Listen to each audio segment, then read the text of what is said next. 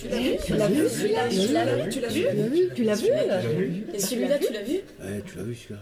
Ah mais tu l'as vu Franchement. Eh, tu l'as vu Tu l'as vu Alors, tu l'as vu Hey, tu l'as vu Et celui-là, tu l'as vu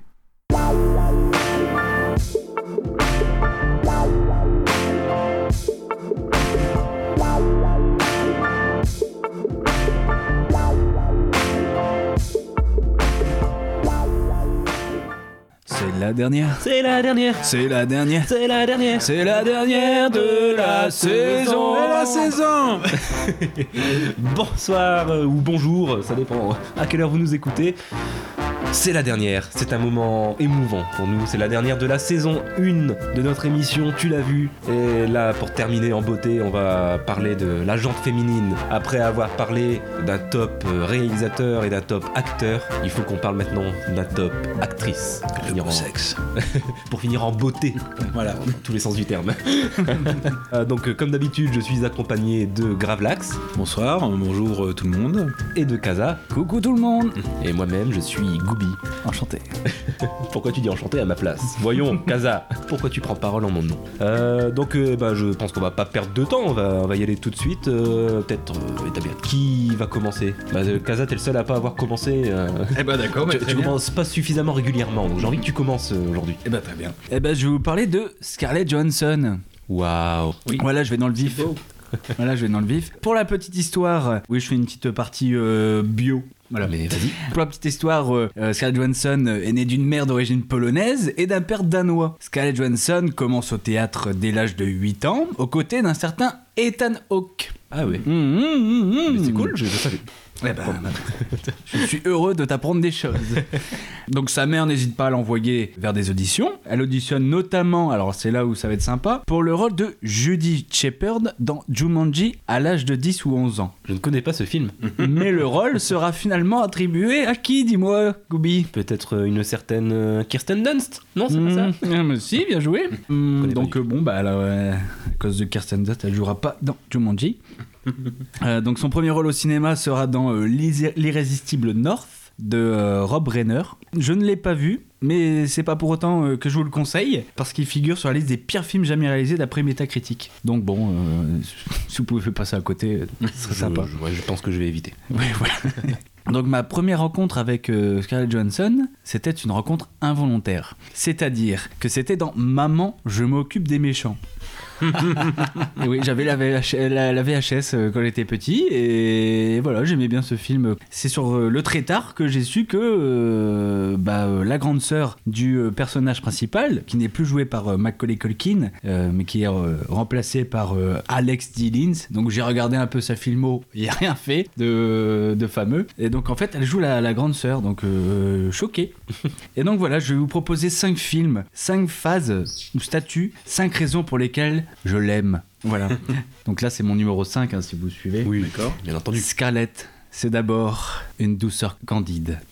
Oui. oui, parce que c'est une déclaration que je vais faire à, Ah. Johansson. Et oui, toi, tu as eu ta déclaration sur Essic. Je l'ai faite, j'assume. Oui, donc c'est d'abord une douceur candide. Elle se fait reconnaître dans L'homme qui murmurait à l'oreille des chevaux en 98. Donc je ne vais pas parler de ce film-là. Elle se fait aussi, aussi repérer dans La jeune fille à la perle en 2003. Mais le film dont je vais vous parler, en cinquième position, c'est Lost in Translation de Sofia Coppola. Tout à fait. Donc Lost in Translation, c'est la rencontre de deux Américains perdus au sein d'une culture japonaise qui leur est totalement étrangère, ainsi que dans leur propre vie. Donc Bob Harris, euh, qui est joué par Bill Murray, est un acteur américain dont la carrière s'essouffle et se retrouve à Tokyo pour tourner des spots pub, mais aussi pour s'éloigner de sa femme. Alors qu'à côté, euh, Charlotte, qui est jouée par Scarlett Johansson, est tout juste diplômée et est venue accompagner son mari photographe. Donc Lost in Translation, c'est mon film de chevet. Oui, oui, oui, oui. Parce que c'est une, c'est une bulle suspendue dans le temps pour moi. De par euh, la réalisation, la douce musique, mais surtout euh, ce duo d'acteurs. C'est mon film préféré Bill Murray déjà, hein, parce que il est au top de son euh, sarcasme euh, légendaire, mais il a, il, a aussi, il a aussi une certaine euh, profondeur dans ce film, comme on, on l'a jamais vu auparavant. Et ça, on le doit notamment au, au charme de Scarlett Johansson. On voit que Bill Murray est véritablement touché par, par la douceur de, de l'actrice, et moi aussi d'ailleurs. Oui, parce que Bill Murray, c'est un électron libre. Alors que là, on voit une complicité totale, en- en- vraiment touchante euh, avec les deux. C'est vraiment quelque chose de, particulier. Et ça sera euh, le premier récompense pour, euh, pour l'actrice, parce qu'elle recevra le BAFTA de la meilleure actrice. Voilà, c'était mon numéro 5, à qui le tour On peut, on peut rebondir dessus peut-être, non? Ah bah si vous Si voulez, on- ça me ferait bien plaisir. Moi, je vais te laisser faire parce que le. En fait, j'ai j'ai pas vu totalement le film. Totalement. faut- faut- Ouais, en fait, justement. Euh, Non, ne fais pas les gros yeux, je vais t'expliquer pourquoi. Ah, C'est totalement. C'est ouais, c'est lié à une anecdote. En fait, euh, c'est assez récent, justement, c'était il y a deux ou trois mois au moment où on enregistre cette émission.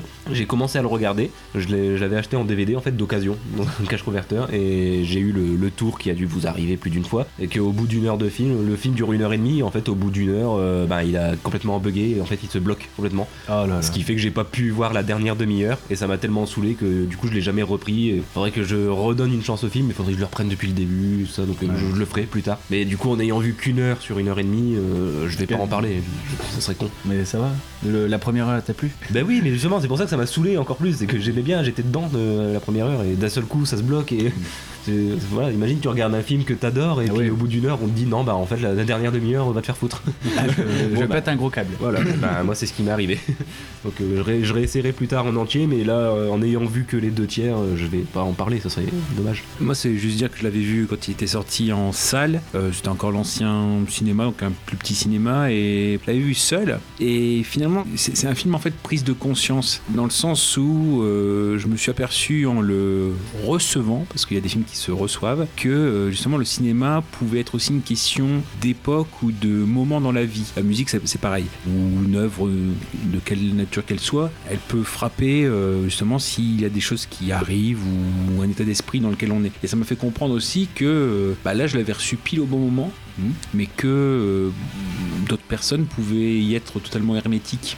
Et je pense notamment bah, tout l'idée, enfin l'histoire principale du film qui est une rencontre en fait entre deux êtres qui sont perdus euh, dans un endroit qui n'est pas le leur et euh, les contacts, euh, le fait qu'ils se raccrochent l'un à l'autre et surtout bah, le- sans spoiler mais voilà on, on reste sur un mystère, euh, mystère d'une parole dont on ne connaîtra jamais le, le contenu, Oui. voilà et, et qui va les garder liés moralement ou mentalement on va dire tout au long de leur vie en fait. Pour moi ça a été vraiment un film prise de conscience. J'étais très content de pouvoir le recevoir au moment euh, tout début 2004. Euh, je viens de vérifier euh, quand il est sorti donc janvier 2004 donc j'allais avoir 24 ans. Finalement bon c'est quand même une période de, vie où on est quand même dans les premières années de l'âge adulte quoi mais on n'a pas forcément encore toutes les clés.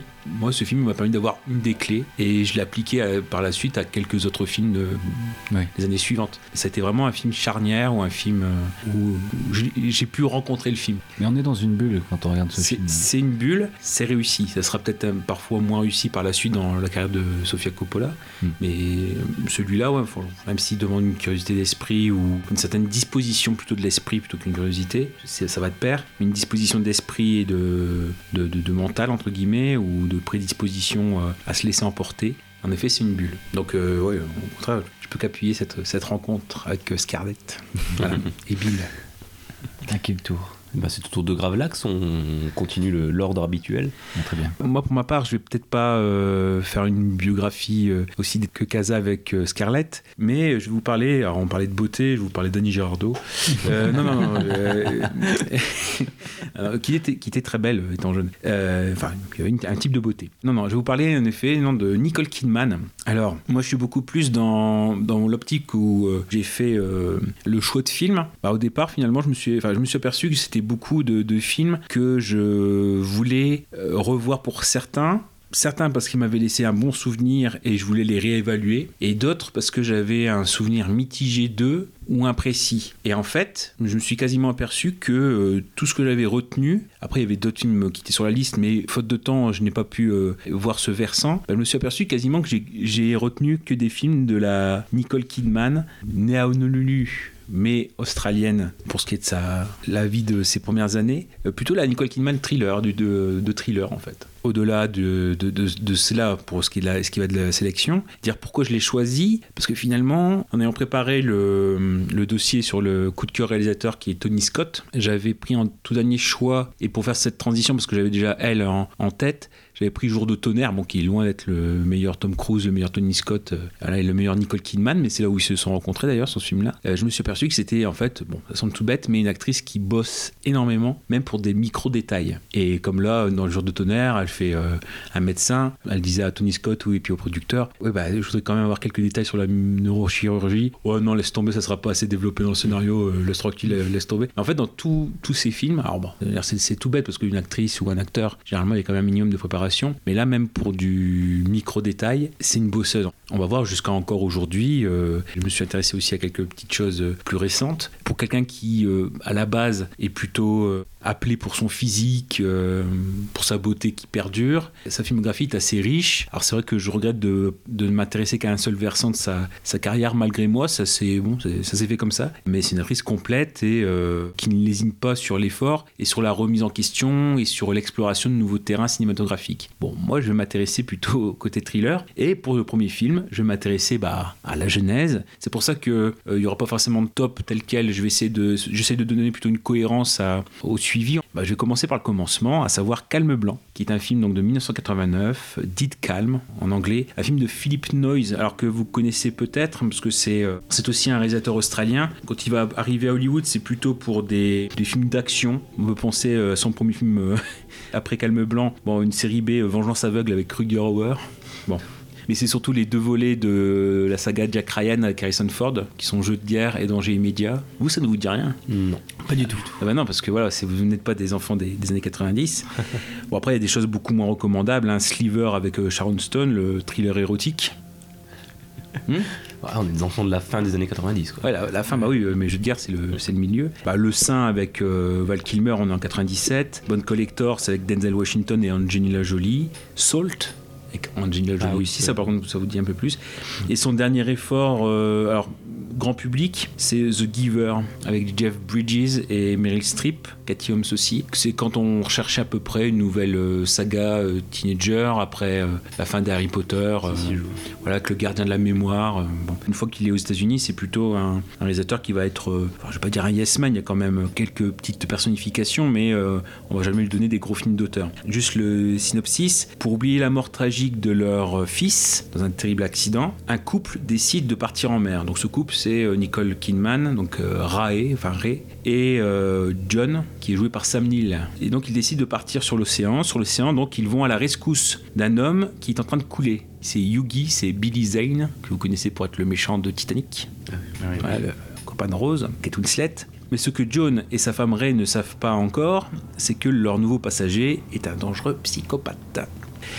Donc voilà, c'est un huis clos en fait super efficace sur la mer, une heure et demie. Vraiment, c'est euh, désossé à l'extrême. Moi, j'aime beaucoup. hein, bah, J'ai parlé avec le village d'année, avec Garde à vue, des, des films qui sont très courts, très efficaces. C'est un film en fait, un bot invasion, un Alien invasion. Bah voilà. Bah, on a une Nicole Kidman qui est toute jeune, hein, finalement, elle a 22 ans. Quand sortira le film, elle a, elle fêtera ses 20 ans durant le, durant le tournage. Donc c'est son premier vraiment gros film. Il y a du lourd. hein, euh, Il y a Graham Reveal à la musique, c'est sa première euh, partition musicale qui va être tout en respiration haletante. George Miller à la production. Ah, quand même. Oui, qui d'ailleurs fera un, un petit peu réel de la seconde équipe.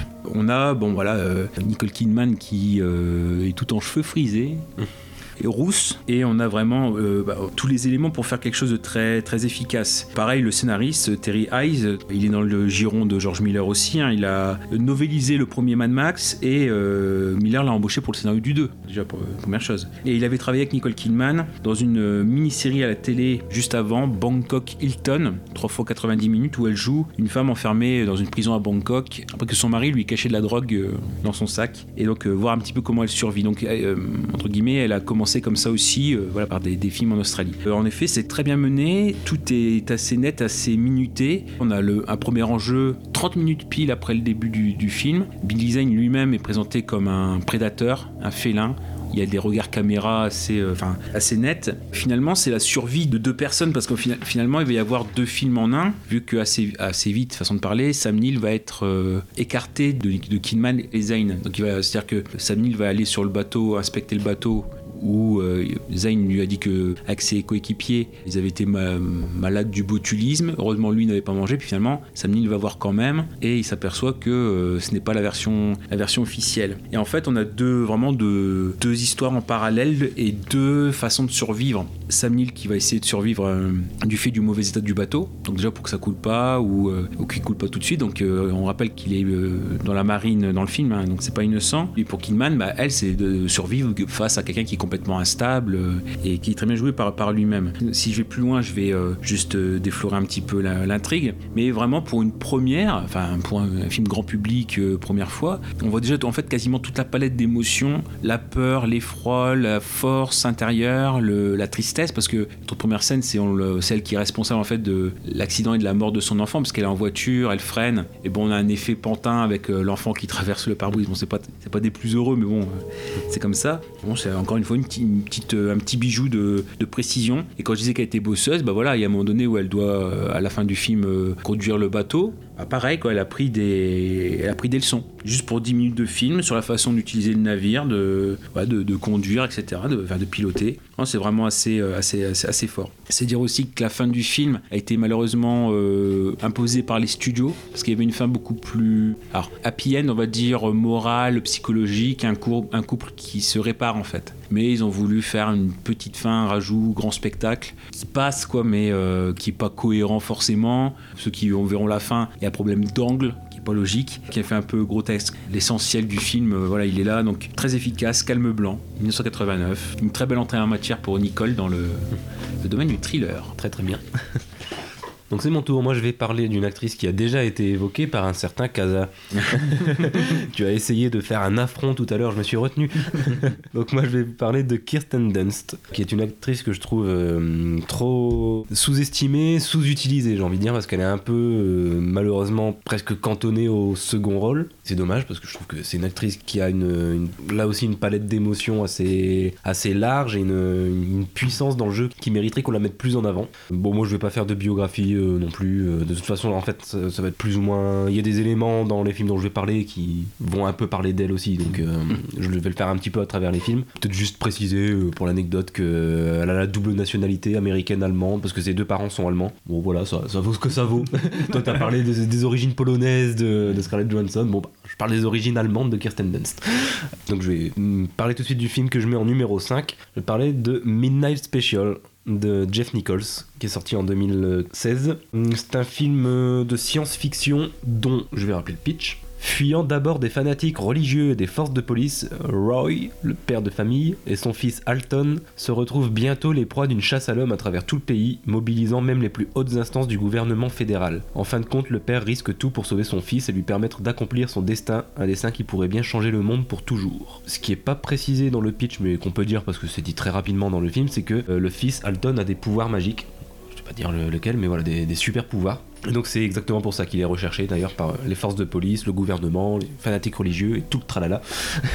J'ai bien aimé dans ce film le, côté un monde parfait de Clint Eastwood dont on a parlé dans une des émissions précédentes. Il y a un côté un monde parfait dans, cette traque bah, d'un adulte et d'un enfant.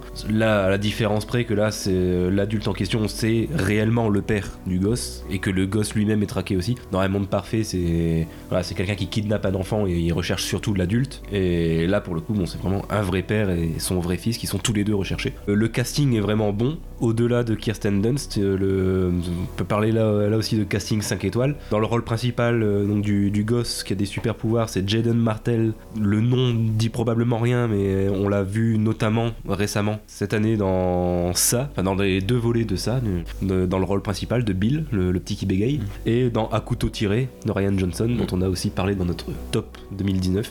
Dans le reste du casting, il y a également Michael Shannon qui joue le rôle du père, Joel Edgerton dans un rôle plus secondaire, Adam Driver également, là dans l'un de ses premiers rôles, enfin l'un des premiers rôles en tout cas qu'il avait suite à, à Star Wars, son rôle de Kylo Ren dans Star Wars. Voilà, là il a commencé à être connu. Bon, c'est un second rôle qu'il a eu et Sam Shepard également, euh, qui a eu son heure de gloire et que, que j'ai vu récemment dans un western qui s'appelle Blackthorn. voilà, bon casting et Kirsten Dunst qui vient se placer euh, au milieu de ce beau monde. La réalisation du film est au poil, assez intimiste et je trouve que le, le fait d'ajouter le côté science-fiction à un film de cavale, c'est un angle assez original qu'on voit pas très souvent et, qui est plutôt maîtrisé ici. Le côté assez réaliste dans son approche est, plutôt sympa aussi. Le, côté réaliste dans le sens où pour moi c'est comme en vrai ça se passerait comme ça dans la réalité. Si y avait, on découvrait qu'il y avait un gosse avec des super pouvoirs, ben, tout le monde le voudrait quoi, que ce soit le gouvernement, la police, les, les groupes de fanatiques religieux, voilà, euh, tout le monde voudrait euh, l'avoir avec lui pour différentes raisons, différentes motivations, mais voilà, je pense que ça, ça serait plus ou moins comme ça dans la réalité. J'en dis pas plus sur l'intrigue parce que euh, il y a des choses très bien qui se passent avec ce gosse et, ses super pouvoirs, euh, sur l'origine de ses pouvoirs et tout ça. Ça, je, vous laisse découvrir. Et Kirsten Dunst donc dans, dans ce film euh, bah, fait le boulot, c'est pas son meilleur rôle, hein, c'est pour ça que je le mets qu'en cinquième, le film c'est pas son, son plus grand rôle, mais bah, un rôle très secondaire. Mais voilà, elle fait plaisir à voir au milieu de ce beau casting principalement masculin. Elle, elle a plus ou moins le rôle féminin du film. Bon, c'est pas vraiment la seule, mais en tout cas la, la plus importante. Et voilà, donc le, le petit film de SF sympa, euh, dont on parle pas beaucoup sur ces dernières années, mais je, je pense que ça fait partie de ce qui se fait de mieux en film de science-fiction sur les, sur les cinq dernières années. Voilà, ça a été ma, ma bonne petite surprise. Aucun de vous donne la vue par hasard Mm, Euh, non. non. Eh ben, voilà, je vous, je vous le conseille chaudement. C'est dans, dans la liste des à voir. Tout à fait.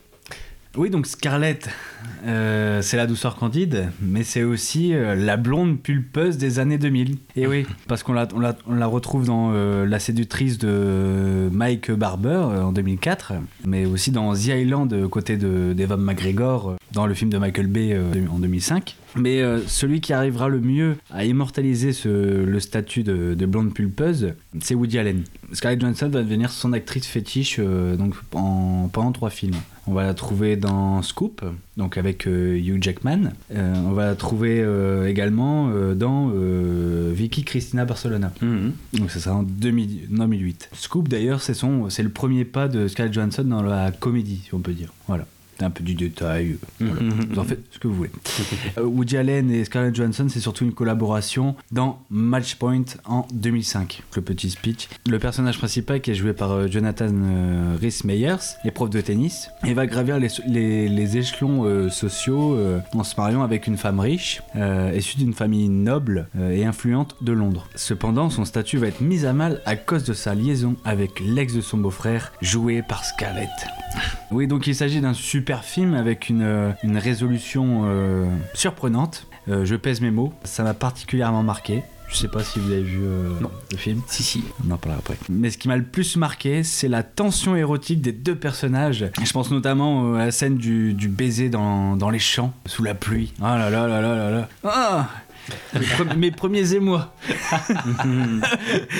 Euh, mais le sexe symbole apparaît particulièrement sur un plan. C'est le premier rapprochement autour de la table de ping-pong où Scarlett est en, chemise, en chemisette blanche devant la lumière d'un soleil couchant.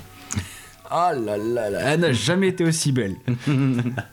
Woody Allen la rend désirable sans jamais tomber dans un, dans un quelconque sexisme euh, ou sans aucune vulgarité. C'est élégant. Voilà, c'est. Faut, reconnaître. C'est une femme très belle. C'est genre, est-ce que tu as quelque chose à dire sur Scarlett par rapport à ce film-là? Mais bon, dis-moi, euh, Gravelax, alors. Qu'est-ce que tu as pensé du film? En l'ayant vu en salle, euh, bon, certes, voilà, je savais que c'était un, un Woody Allen, mais c'était le premier de la hum, période en fait euh, euro- pas européenne mais londonienne, et ce qui fait que ça donne un film très froid, très clinique. La réflexion que je me suis faite en le voyant, c'est que on m'aurait mis dans la salle et projeté le film sans savoir qui l'avait fait, j'aurais certainement pas dit c'est un Woody Allen. Mais en tout cas, c'est dans ce style euh, policier thriller. C'est extrêmement maîtrisé. Il a mûri euh, par rapport à voilà, ces comédies new-yorkaises. Euh, On est dans un ton complètement différent. Vraiment, pour moi, ça a été une. Enfin, il a peut-être pas beaucoup renouvelé ça par la suite. Après ce virage, même Scoop, c'est plus léger, quoi. Et puis même lui, il, rejoue dedans. Mais moi, c'est ce qui m'avait frappé. C'était en effet, ce... bon, Scarlett, elle est complètement à l'unisson et le couple, euh, même tous les acteurs euh, fonctionnent bien pour le film, pour l'ambiance, pour euh, la mécanique qui est mise en place. Parce que finalement, c'est ça, c'est l'histoire d'une mécanique. comment est-ce qu'elle se grippe ou non C'est une sorte de jeu d'échecs aussi, même si, on, même si on parle de tennis. C'est vraiment, oui, comment est-ce qu'on place les pions, quel, pion sacrifier à un moment donné, euh, quel risque on prend. Et en fait, c'est moi, c'est ce qui m'avait frappé et ce qui fait que c'est un film de, de grande valeur dans la filmographie de Woody Allen, euh, du Woody Allen peut-être, on va dire, tardif. C'est euh, en effet c'est, euh, le fait qu'il se renouvelle complètement. Et bien sûr, oui, voilà. Et, oui, Scarlett, on en parle. Oui, tu l'as magnifiquement décrite, donc euh, je, je, ne, je ne vais- je ne vais pas plus loin, mais oui. Et décidément, Gravelax est également sensible à Scarlett Johansson, dis-moi. deux films, et c'est deux films qu'il a, qu'il a marqué. les chemins se sont, se sont croisés et même plutôt que prévu. Je pense pas que tu en, tu en parleras peut-être, mais c'est vrai que euh, avant euh, qu'elle commence, moi je l'ai j'avais croisé. Alors, je connaissais plus Tora Birch par rapport à peut-être à American Beauty, mais dans Ghost World. Oui. Voilà. Ouais, et donc, euh, et en fait, en fait, c'est un film qui revient récemment dans, euh, on va dire, dans tout ce qui est un petit peu proposé euh, de façon euh, légale ou illégale, on va dire ça comme ça, quoi. Mais euh, oui, un, un film qui avait été passé sous les radars pendant un certain nombre d'années, puis qui là, voilà, bénéficie même d'une une édition Criterion, quoi. Donc, bon, pour les premiers pas, c'est quand même plutôt pas mal. Enfin, dans l'âge adulte. Bah, très bien. Ben, on va enchaîner avec, euh, bah, avec toi, Gravelax. Ah bah avec moi Oui, donc euh, je poursuis avec la Nicole Kidman euh, voilà, dans, le thriller. Et je vous ai déterré quelque chose. C'est la première production DreamWorks, qui est donc, c'est le studio de Steven Spielberg, et qui en, en 97 décide de produire le premier film d'action avec George Clooney, avec Nicole Kidman, qui est donc le pacificateur. Alors, Waouh. ou le The Peacemaker, si on fait en, anglais, en 97. Oui, j'ai- décidé en fait de redonner une seconde chance à ce film-là parce que je l'avais, je l'avais pas vu en salle, mais je l'avais vu. C'était l'époque des vidéoclubs. Puis j'avais joué plusieurs films, voilà, et donc notamment le Pacificateur. bon, finalement sur le sur le moment, à part euh, Georges Clooney qui euh, fait des marches arrière avec une Mercedes, euh, voilà, j'avais pas euh, d'autres d'autres souvenirs de ce film-là. Et en fait, en le revoyant euh, bah, finalement la semaine dernière, pareil, il dure deux heures. Je me suis dit quand même, euh, qu'est-ce que j'en garde Et est-ce est-ce que aujourd'hui il sera encore euh, encore valable Alors certes, par rapport au film d'action, par rapport au contexte, il est daté parce que forcément, on est entre le moment où euh, l'URSS a éclaté donc en 91 et bien sûr, on est dans, les 10 ans avant, bien sûr, le, le 11 septembre 2001. Juste pour faire le pitch, donc on est dans la période où il y a ce qu'on appelle les, accords START qui annoncent en fait le désarmement des missiles, notamment en URSS et la fin de la guerre froide toutes les têtes nucléaires doivent être dé- désamorcées, mais il y a 10 têtes nucléaires d'un missile russe qui sont volées par le général Kodorov dont une qu'il fait exploser pour se couvrir et euh, en effet il y a un accident de train qui tue donc euh, 1500 personnes. Le docteur Julia Kelly, qui est donc Nicole Kidman, qui est responsable de la sécurité nucléaire à Washington, doit retrouver avec l'aide du lieutenant-colonel Tom DeVoe, qui est cloné, l'ensemble des ogives. Donc c'est un film de Mimi Leider, qui est euh, une des réalisatrices d'urgence. D'ailleurs c'est pour ça que non seulement euh, Spielberg l'a désigné parce qu'il trouvait son travail très efficace, c'est bête à dire, mais l'urgence, elle est très bien retranscrite, la tension de l'urgence elle est très bien retranscrite dans, la série. C'est ce qui a, pour un film de tension, c'est ce qui a décidé Spielberg à, lui confier les, rênes. Même il y a John Wells qui est dans la production, qui est lui-même le producteur d'urgence, et donc on est un petit peu en famille. Et c'est l'époque où on veut starifier Clooney en tant que star de cinéma, parce que là, 96-97, il en a encore 3 ans, pour 3 ans dans, dans Urgence, dans le rôle de Doug Ross. D'ailleurs, dans, dans le film, il y a encore quelques mimiques euh, d'urgence, c'est notamment sa, sa tête de côté. euh, On retrouve un petit peu ses, ses mimiques, mais on va dire à l'époque, bah, George, il est euh, encore, encore jeune, il est fit. Donc il est crédible en fait en action héros. Bon après, je pense aussi que ça permet ce film-là d'avoir une meilleure rencontre entre Kidman et Clooney que Batman et Robin quelques mois plus tôt. voilà. Voilà, par exemple. Bah, Clooney, pareil, euh, comme Kidman il est très très bosseur, hein, c'est, il, s'est entraîné à la conduite en marche arrière parce que finalement, une scène où il fait que ça. Et la, la destruction par la marche arrière, bon, visiblement ça, mar- ça marche pas mal. Pour un film d'action des années 90, même s'il est daté par rapport à, sa, à son contexte, je l'ai trouvé super intelligent. Et il prend pas les gens pour des, pour des imbéciles. Où il a quand même réussi à rentrer dans son budget. Il y avait 50 millions de budget, il a eu 110 millions de euh, recettes mondiales. Vraiment, il a, il y a, il y a vraiment des efforts qui sont faits. Clooney, bah, la plupart du temps, il fait ses propres cascades. Il était surnommé intrépide.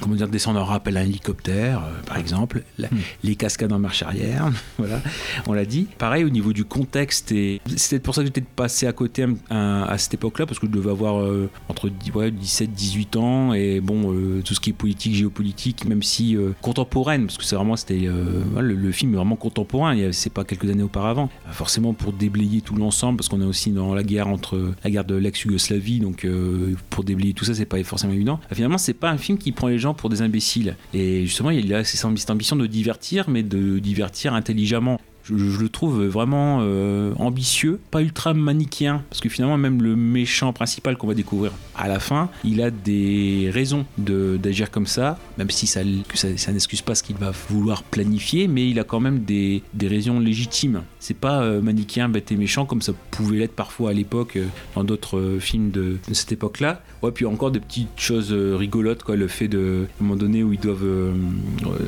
faire confesser à une sorte de patron d'une entreprise de façade euh, pour la mafia. Ils doivent faire, euh, doivent rentrer dans l'ordinateur. Alors pareil, c'est très daté parce que c'est les vieux ordi, etc. Mais ils doivent faire euh, avouer le mot de passe à, à celui qui est l'homme de paille et il a un peu honte. et C'est Asseloff. Et en fait, oui, qui, qui est cohérent parce que c'est ça a lieu à Vienne et en fait, Asseloff, il y avait Alerta Malibu à l'époque et en fait, il est très populaire en Allemagne et, et en Autriche. Donc voilà.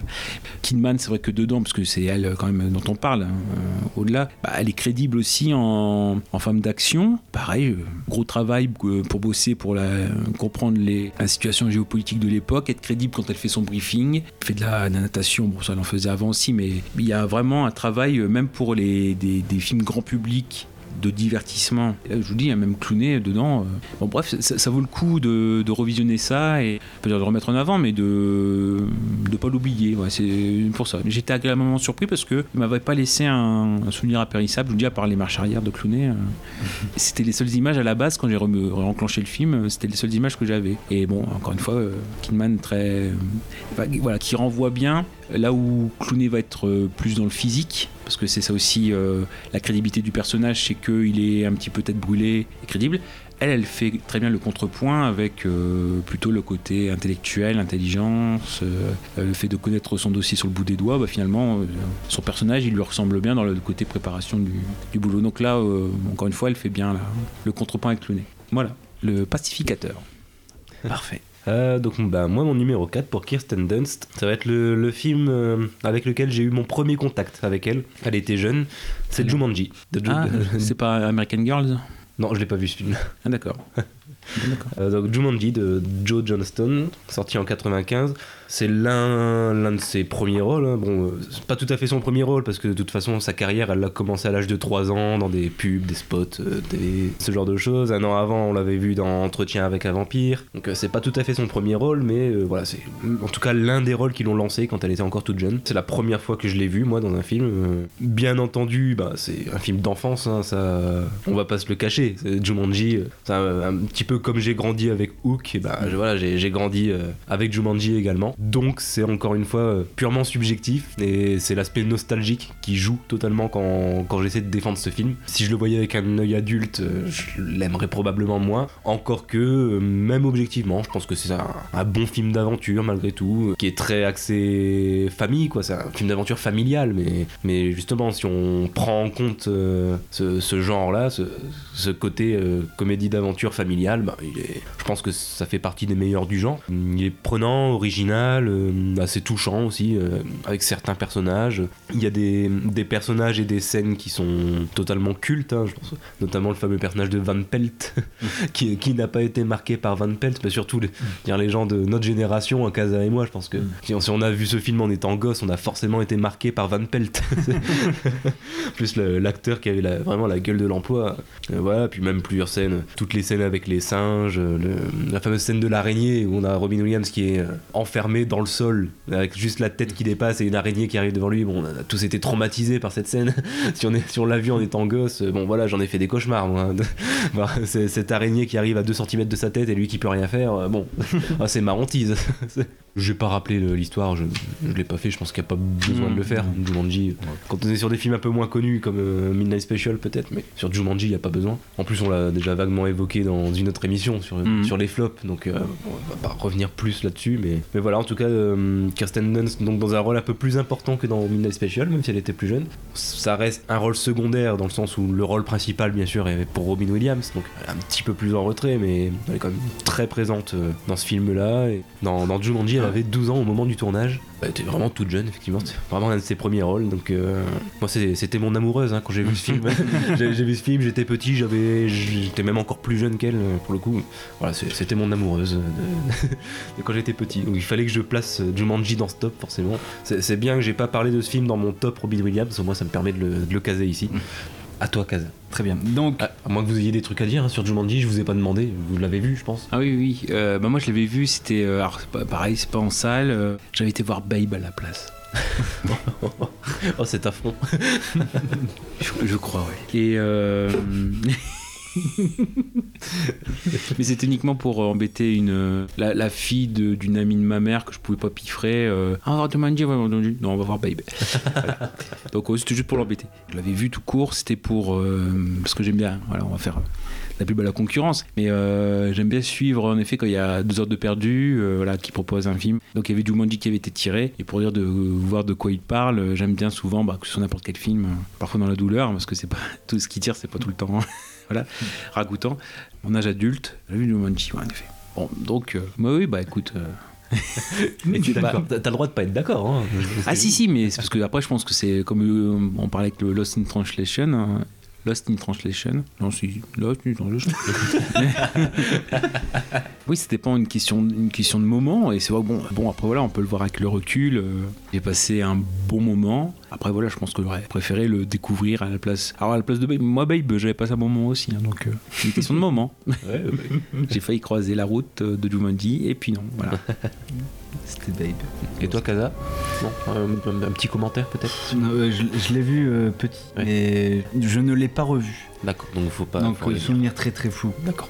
Un peu comme Hook, d'ailleurs. Ouais. voilà, c'est tout. Ok, bah c'est tout. C'est bon À toi alors. Ok, alors après euh, la douce candide, euh, la douceur candide, après euh, la blonde pulpeuse, là on passe à un nouveau stade. Scarlett, c'est la première super-héroïne de chez Marvel.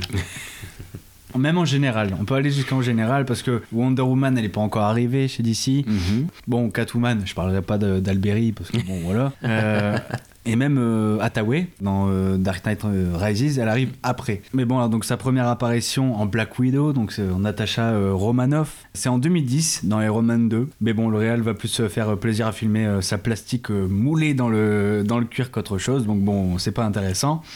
Elle fait partie des tauliers dans les Avengers en 2012. Donc ça, c'est déjà un message fort. Mais là où son, son rôle est le plus intéressant, c'est dans Captain America, le soldat de l'hiver. Donc film de 2014. C'est la suite de l'histoire de Steve Rogers, euh, joué par euh, Chris Evans, ton copain Gooby. Euh, donc bon bah pour rappeler l'histoire de Steve Rogers, donc c'est un jeune homme frêle transformé en un super soldat nommé Captain America. Pour moi, c'est un des meilleurs films Marvel. Euh, il s'agit réellement d'un film d'espionnage. C'est vraiment très intéressant. C'est le premier film d'ailleurs euh, des frères Russo Mm. qui donneront après euh, euh, Infinity War et Civil War, D'avoir Civil War aussi, oui. bah, ils, vont, ils vont enchaîner. Dans Soldat de l'hiver, c'est vraiment très intéressant parce que Black Widow est aux côtés du protagoniste principal et même sur l'affiche. On insiste vraiment à un duo. C'est sur le même pied d'égalité. Scarlett Johansson montre particulièrement dans ce film qu'elle maîtrise son statut de femme d'action. Elle casse des têtes, elle casse des fesses. Enfin voilà, quoi, elle est acrobate quoi. Elle est même plus redoutable encore qu'Angelina Jolie dans Lara, dans Lara Croft, Tomb Raider. Enfin voilà, moi, oui, oui, oui, j'ai hésité, j'ai tu, hésité à... tu, tu tapes sur du lourd là, attention. Non, non, non, parce qu'Angelina euh, Angelina Jolie, c'était mon, voilà, c'était mon idole d'enfance. Ouais. Surtout dans Lara Croft Tomb Raider, quoi. Je veux dire, il y avait, y avait rien de mieux. C'était mon idole, quoi. J'avais les affiches, tout ça, et là, euh, Scarlett non, Johansson il y avait mieux, il y arrivée. avait Vanessa Demouy en Lara Croft. Ah oui, Mais ça, c'est plus peut-être moi, mon génération. ouais, chacun sa génération. Ah, voilà. Bon, bah, voilà, quoi. Bisous, Vanessa. Mais voilà, ouais, euh, Captain America, le soldat de l'hiver. Là, on voit vraiment euh, la femme d'action. Ah oui, oui, tout à fait. Bah, puis oui, elle a, elle a perduré. euh, voilà. On l'attend sûrement dans un spin-off. Oui, bon, Ouais, voilà. c'est passé. Bah, pff, je le sens pas trop, mais bon. Une très belle euh, esthétisation. euh, après la femme objet, euh, voilà, elle a pris du galon en fait. Oui, commence à dire, bon, euh, c'est bon. Je ne suis Parce pas, je suis qu'un corps. Dans Iron Man 2, t'es bien d'ac- enfin, vous êtes bien d'accord. Après, pour ceux qui l'ont vu, je sais, tu l'as pas vu. Dans Iron Man 2, euh, voilà, elle est là, c'est une rousse, dans, euh, très moulée dans son cuir, euh, voilà, hop, et puis on va filmer que son corps, et enfin, c'est pas du tout intéressant. Mais voilà, Johansson, c'est pas seulement qu'un un corps de rêve et, et une douceur candide. J'aime ce, j'aime ce terme, c'est pour ça que je le répète à chaque fois.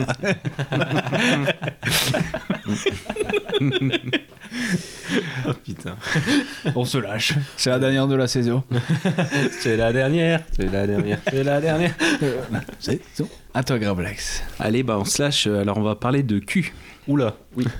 Alors donc je vous ai déterré un autre film euh, qui m'avait euh, un peu déçu à l'époque. Euh, J'avais gardé justement une pareil une scène pivot, la scène du bus dont je vais peut-être te parler rapidement. En effet, donc c'est l'interprète de Sidney Pollack. Donc c'est un film de 2005 qui sera le dernier d'ailleurs de Sidney Pollack, qui est connu pour d'autres films Tutsi par exemple. Enfin bon, Out of Africa. euh, voilà, je vais pas faire sa filmographie. Qui est un thriller où euh, Nicole Kidman donc joue le rôle de Sylvia Broom, qui donc interprète à l'ONU. Lors d'un moment où elle va rechercher dans sa cabine euh, ses flûtes, parce qu'elle est flûtiste à ses heures perdues, elle surprend une conversation en cul ou en cou. Je préfère qui est une langue fictive faite pour le film. Mmh. Ah, je l'ai amené comme ça. hein, Ah, d'accord. voilà, qui est un dialecte donc euh, imaginaire africain. Je suis déçu. Ah, quelle est l'une L'histoire de flûtiste euh, de cul. euh, voilà. Ah, voilà. Oui, mais on n'est pas dans American Pie euh, au, camp, au- camp- au camp d'été. Euh, voilà.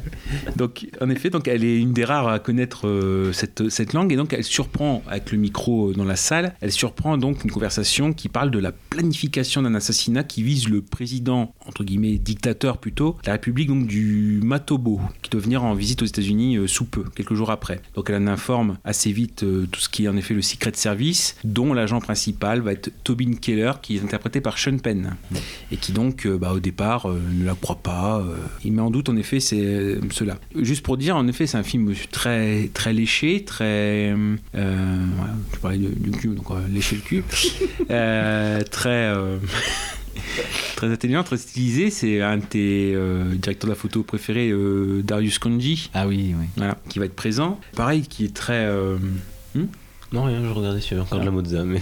Ah, il pense qu'à bouffer.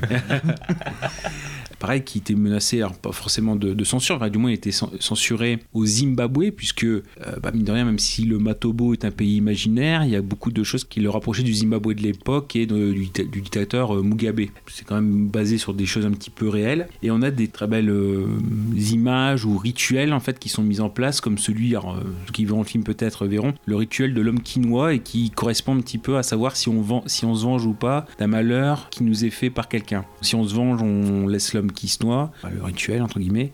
Et sinon à l'inverse, si on le laisse sauve, euh, sauve on est vengé parce que euh, on n'est plus hanté par les morts, on laisse les morts partir. Donc il y, a- un peu ce côté-là. Et finalement, bon, c'est un film certes qui est imparfait parce qu'il y a quand même des rebondissements un peu, un peu gros, mais il y a quand même des, encore des génies au niveau de la tension. Et encore une fois, il y a une scène, je vais dire, la scène du bus qui est le moment nerveux. Et à la limite, à l'époque, c'était ce que je recherchais. C'est-à-dire que je me dis un thriller. euh, moi, pour moi, thriller, c'est nerveux et action. Et finalement, il y a cette scène-là qui est très, très tendue et très action, mais le reste du film, non. Et finalement, bon, je vois, euh, aussi que euh, le thriller, ça peut être aussi du côté de la psychologie. Et euh, à l'époque, j'étais passé à côté. Maintenant, je vais dire que voilà, je l'ai, pris de plein fouet. Et c'est vrai que bon, on découvre quand même les imperfections. Par contre, c'est ce qu'on voit. C'est quand je vous dis le côté encore une fois bosseuse de Nicole Kidman. Bah, cette langue fictive, le coup qui euh, correspond aussi à un dialecte sud-africain, bah, elle dit c'est euh, le plus difficile à, retranscrire et à prononcer. Donc elle a fait un gros boulot là-dessus aussi. Elle a même pour ses scènes de flûte, alors qu'elle en a qu'une, bah, elle a essayé quand même d'apprendre les rudiments euh, pour être crédible en fait. C'est un gros boulot, c'est vraiment le, tra- le travail d'être actrice et vraiment oui essayer d'être le plus voilà le plus crédible et de pas avoir recours à des doublures ou des choses comme ça. En plus bon pour le côté sympa du film, c'est qu'il y a quand même des scènes qui ont été euh, c'est un des rares à avoir été autorisé à tourner dans les locaux de l'ONU euh, même. Il y a eu que quelques décors euh, reconstitués en studio, mais ils ont eu quand même l'autorisation. Il y a quelques petites curiosités comme ça, comme les, dans des seconds rôles, il y a Yvan Attal. C'est assez cocasse parce que c'est lui qui double en grande partie souvent Tom Cruise. Donc euh, on sait que voilà à l'époque euh, ils étaient ensemble, bon voilà, l'avoir en face. Par contre oui, euh, il y a quelques phrases qu'elle, enfin si on voit la VO, quelques phrases qu'elle prononce en français qui bon, euh, j'ai pas compris. j'ai pas compris. J'ai dû, j'ai dû écouter la version française pour, pour comprendre. Juste dire oui, il y a, il y a une, sur- une surprise en fait dans les anecdotes. J'ai été vraiment surpris, c'est que à la place de Sean Penn, on a failli avoir Jackie Chan. Wow. Ah ouais, on est vraiment sur deux styles très différents quand même.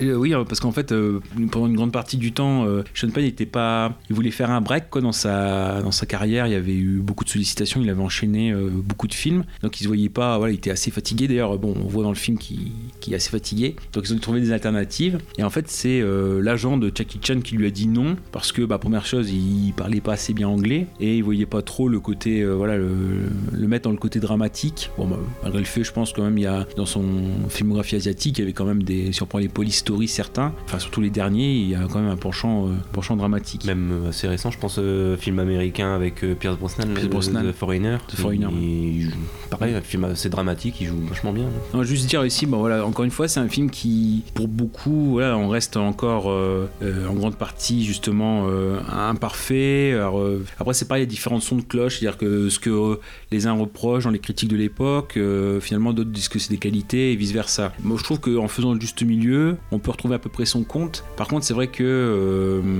on aurait aimé, aimé peut-être une meilleure alchimie entre entre les deux, Sean Penn et Nicole Kidman. Ça se fait pas forcément tout le temps. Bon, après, il y a le côté aussi où c'est le film, euh, je vais pas dire c'est le film posthume parce qu'il est mort euh, trois ans après, mais euh, de Pollack, euh, voilà, peut-être le voir le dernier. Il y a encore quelques petits soubresauts par-ci par-là. Et encore une fois, c'est la, la scène du bus qui est assez bien montée et qui, bon, peut-être à la limite vaut le détour. C'est pas un thriller paresseux, c'est un thriller maladroit, mais pas paresseux. Pareil, je vous, dé- je vous déterre après le pacificateur, je vous déterre l'interprète. Ah, très bien. Très bien. très bien. Voilà. Alors, euh, American Girls, non, je n'en parlerai pas. Spider-Man 3. Presque. Fr- franchement, t'as mis le doigt sur quelque chose là. Parce que mon numéro 3 pour Kirsten Dunst, bah, j'ai un petit peu triché comme toi, tu l'as déjà fait plusieurs fois. Pour Mm. le numéro 3, je parle pas d'un film mais de trois en même temps. je parle de la trilogie Spider-Man de Sam Raimi. Non, je vais, pas, je vais pas vraiment parler de la trilogie. euh, le 3, j'en parle pas vraiment en fait. Mais je parle plus de, ouais, de l'univers euh, de la trilogie et surtout de son rôle, son rôle à elle. Euh, C'est pas spécialement le- l'épisode 3 que je déteste pas, hein, mine de rien. Parce que tout le monde, euh, tout le monde euh, vomit sur l'épisode 3 de la, la trilogie, mais je le trouve pas si catastrophique. Clairement moins bon, ça c'est sûr, mais c'est pas si mauvais. Mais bon, bref, ça c'est un autre débat. Voilà. Mais non, euh, donc la trilogie Spider-Man, parce qu'on peut pas parler de Kirsten Dunst sans parler de Mary Jane Watson. c'est c'est un petit peu le rôle qui lui colle à la peau. Donc là, on va dire, ça a été mon, mon deuxième contact avec elle après Jumanji. Voilà, c'est là où je suis tombé définitivement amoureux de Kirsten Dunst, qui ne voulait pas pécho Mary Jane Watson, qui n'a pas envié Peter Parker à ce moment-là. On est d'accord. Kaza, dis-moi qu'on est d'accord. Moi, je voulais Angelina Jolie. Ouais, bah écoute, euh, moi pour une fois j'étais amoureux d'une rousse. Voilà. Ouais, bah, moi, on- Euh, non, mais ces films, euh, encore une fois, c'est comme pour Jumanji, je vais pas, je vais pas pitcher Spider-Man. Je pense que tout le monde connaît quand même au moins de quoi ça parle. Pour parler rapidement des films, euh, je dirais peut-être que euh, pour les avoir revus assez récemment, le premier a peut-être un petit peu vieilli, même scénaristiquement. Faut l'avouer, le film reste un grand plaisir et l'un des films fondateurs du genre. Et bah, j'ai envie de dire, bien sûr, il y a eu un avant et un après Spider-Man dans, dans le film de super-héros, ça c'est incontestable. Euh, bon, il y a quand même un côté kitsch maintenant qu'il faut quand même avouer, notamment en ce qui concerne le bouffon vert. Bon. Il y a certaines répliques qui m'ont fait un peu mal quand même quand j'ai revu le film récemment, notamment le moment où il- t'as Spider-Man qui dérègle un peu son planeur et puis que lui il part au loin en gueulant euh, On se reverra Spider-Man Bon, je, je suis désolé. Ça fait un petit peu, un petit peu vieillot quand même. hein. Le, le moment aussi où il a une discussion sur un toit où il a euh, plus ou moins kidnappé Spider-Man euh, après l'avoir endormi. Dans la discussion, il lui demande quand même presque mot pour mot de s'unir à lui pour faire le mal et tuer des innocents. Bon, en termes de motivation pour des méchants, on a trouvé mieux quand même hein, par, par la suite. Donc euh, bon, ouais, il a il y a un petit peu mal vieilli le premier, mais ça reste quand même euh, l'un des films fondateurs du genre. Ça reste fou pour l'époque. le- Moi, ce que j'ai surtout aimé en fait dans cette trilogie et, et qui pour, pour moi fait la force de cette trilogie-là comparée aux autres versions de Spider-Man qu'on a eu par la suite, bah, c'est Peter Parker. Je sais pas si c'est le meilleur Spider-Man, mais en tout cas c'est le meilleur Peter Parker qu'on a eu. Mm. Côté très très humain qui est donné aux super-héros en fait dans ce film, qui je, je pense reste inégalé de tous les super-héros différents qu'on a eu par la suite. Allez, c'est peut-être discutable avec, Spider euh, avec euh, Batman. Peut-être que Christopher Nolan a apporté quelque chose d'assez humain aussi dans, dans son Bruce Wayne, un petit peu similaire dans le fond, mais, mais sinon, voilà, c'était assez nouveau de, donner ce côté assez humain aux, super-héros avec Peter Parker, et notamment, je pense, ce qui, ce qui est fort dans la personnalité, le, côté humain de, de Peter Parker, c'est sa relation avec Mary Jane. C'est là que Kirsten Dunst euh, a toute son importance dans cette trilogie. Son personnage de Mary Jane Watson Euh, qui va un peu euh, pas guider mais qui va avoir son influence dans les trois films sur le- les choix de Peter Parker et sa vie euh, parallèle à sa vie de super-héros, sa- vie d'étudiant et de, jeune homme. Notamment dans l'épisode 3, voilà, il est plus vraiment étudiant mais c'est devenu un jeune homme. Je pense qu'on peut dire très clairement que aujourd'hui on n'imagine pas quelqu'un d'autre dans le rôle de Mary Jane, en tout cas à cette époque-là, quelqu'un d'autre que Kirsten Dunst dans, ce rôle-là quoi. Parce que maintenant c'est Zendaya. Ouais, voilà, mais ça, ça- en plus la vision qu'il donne de Mary Jane par Zendaya, elle est extrêmement différente quoi. Complètement, ouais. Voilà. Ah, on est loin. Je pense que quand tu vois la Mary Jane de l'époque Sam Raimi, t'imagines pas Zendaya dans ce rôle-là. Tu vois ce que je veux dire C'est que Zendaya, elle, elle fait une bonne Mary Jane dans sa version à elle, mais en tout cas, voilà, dans, dans le personnage qui a été mis euh, à l'époque, tel qu'il a été montré à cette époque-là, voilà, on n'imagine pas quelqu'un d'autre dans, dans ce rôle. On a un équivalent euh, de l'iconisation de Dunst façon euh, Scarlett Johansson dans Matchpoint. Cet effet que tu avais décrit tout à l'heure de Oui, façon oui, oui. très. voilà. On le retrouve dans le Spider-Man, À quel moment? J'ai pas vu Matchpoint, donc je peux pas. Non, non, non, mais la. la scène du baiser. Ah, La fameuse, oui, Oui. scène à l'envers. ouais, le 60. Non, pardon. Le 69 buccal. Ouais, c'est ce que j'avais dit. bon, il est tard, les enfants sont couchés. Toujours pareil, euh, tous les épisodes sont en explicit content, donc euh, bon. Ça- voilà. Oui, bah voilà, la, la scène marquante du premier épisode, on, on parlera toujours de, de ce 69 buccal, on est d'accord. Mm. Bon, bah, je pense qu'on a tout dit. Je les ai revus il y a pas longtemps, enfin, en tout cas les deux premiers. C'est vrai que le premier a, a beaucoup vieilli, mais le 2 encore plus, je trouve. Ah, tu trouves? Ouais. Ah, euh, En tout cas, moi, euh, euh, avant, j'aimais beaucoup le, le personnage de Dr. Octopus. Ouais. Et en fait, avec du recul, euh, en le revoyant, bah, je trouve que l'acteur joue pas si bien que ça. Non, il joue. Non, ça, je suis d'accord, il joue pas si bien. Mais par contre, dans le, je trouve que le personnage d'Octopus est quand même moins kitsch que le, le bouffon vert dans le premier Spider-Man. Oui, mais le l'acting, en tout cas, euh, enfin, Ah je oui, préfère Willem Dafoe. Ah ouais, ouais, ouais, ouais, il y a pas photo, hein, c'est sûr. Oui, une défaut. euh, Et le pour moi, 3, je le trouve euh, sympa. il- Ouais. même Venom, hein, je le trouve beaucoup mieux dans, dans Ouais. Spider-Man 3 Ouais. du coup que. C'est vrai que le film Venom euh, avec Tom Hardy, il fait réévaluer le, Venom de Sam Raimi, c'est sûr. Mais oh, bah, Spider-Man 3, ouais, c'est clair qu'il il a ses défauts, hein, clairement. Je comprends qu'il plaise beaucoup moins. Même moi, il me plaît be- beaucoup moins que les deux premiers. Mais ouais, je trouve pas. Bon, après, il faudrait en débattre pendant trois quarts d'heure, mais. Mais ouais, je le trouve pas si mauvais que ça. euh, il a ses défauts, ça c'est sûr. Il, il a des, des défauts évidents euh, qui sont pas toujours de la faute de Sam Raimi, hein, de toute façon, je pense. euh. Il y a aussi des choses qui lui ont été imposées. Bah, D'ailleurs, justement, tu parlais de Venom. Lui, il voulait pas faire Venom hein, à la base. On lui a imposé de le faire.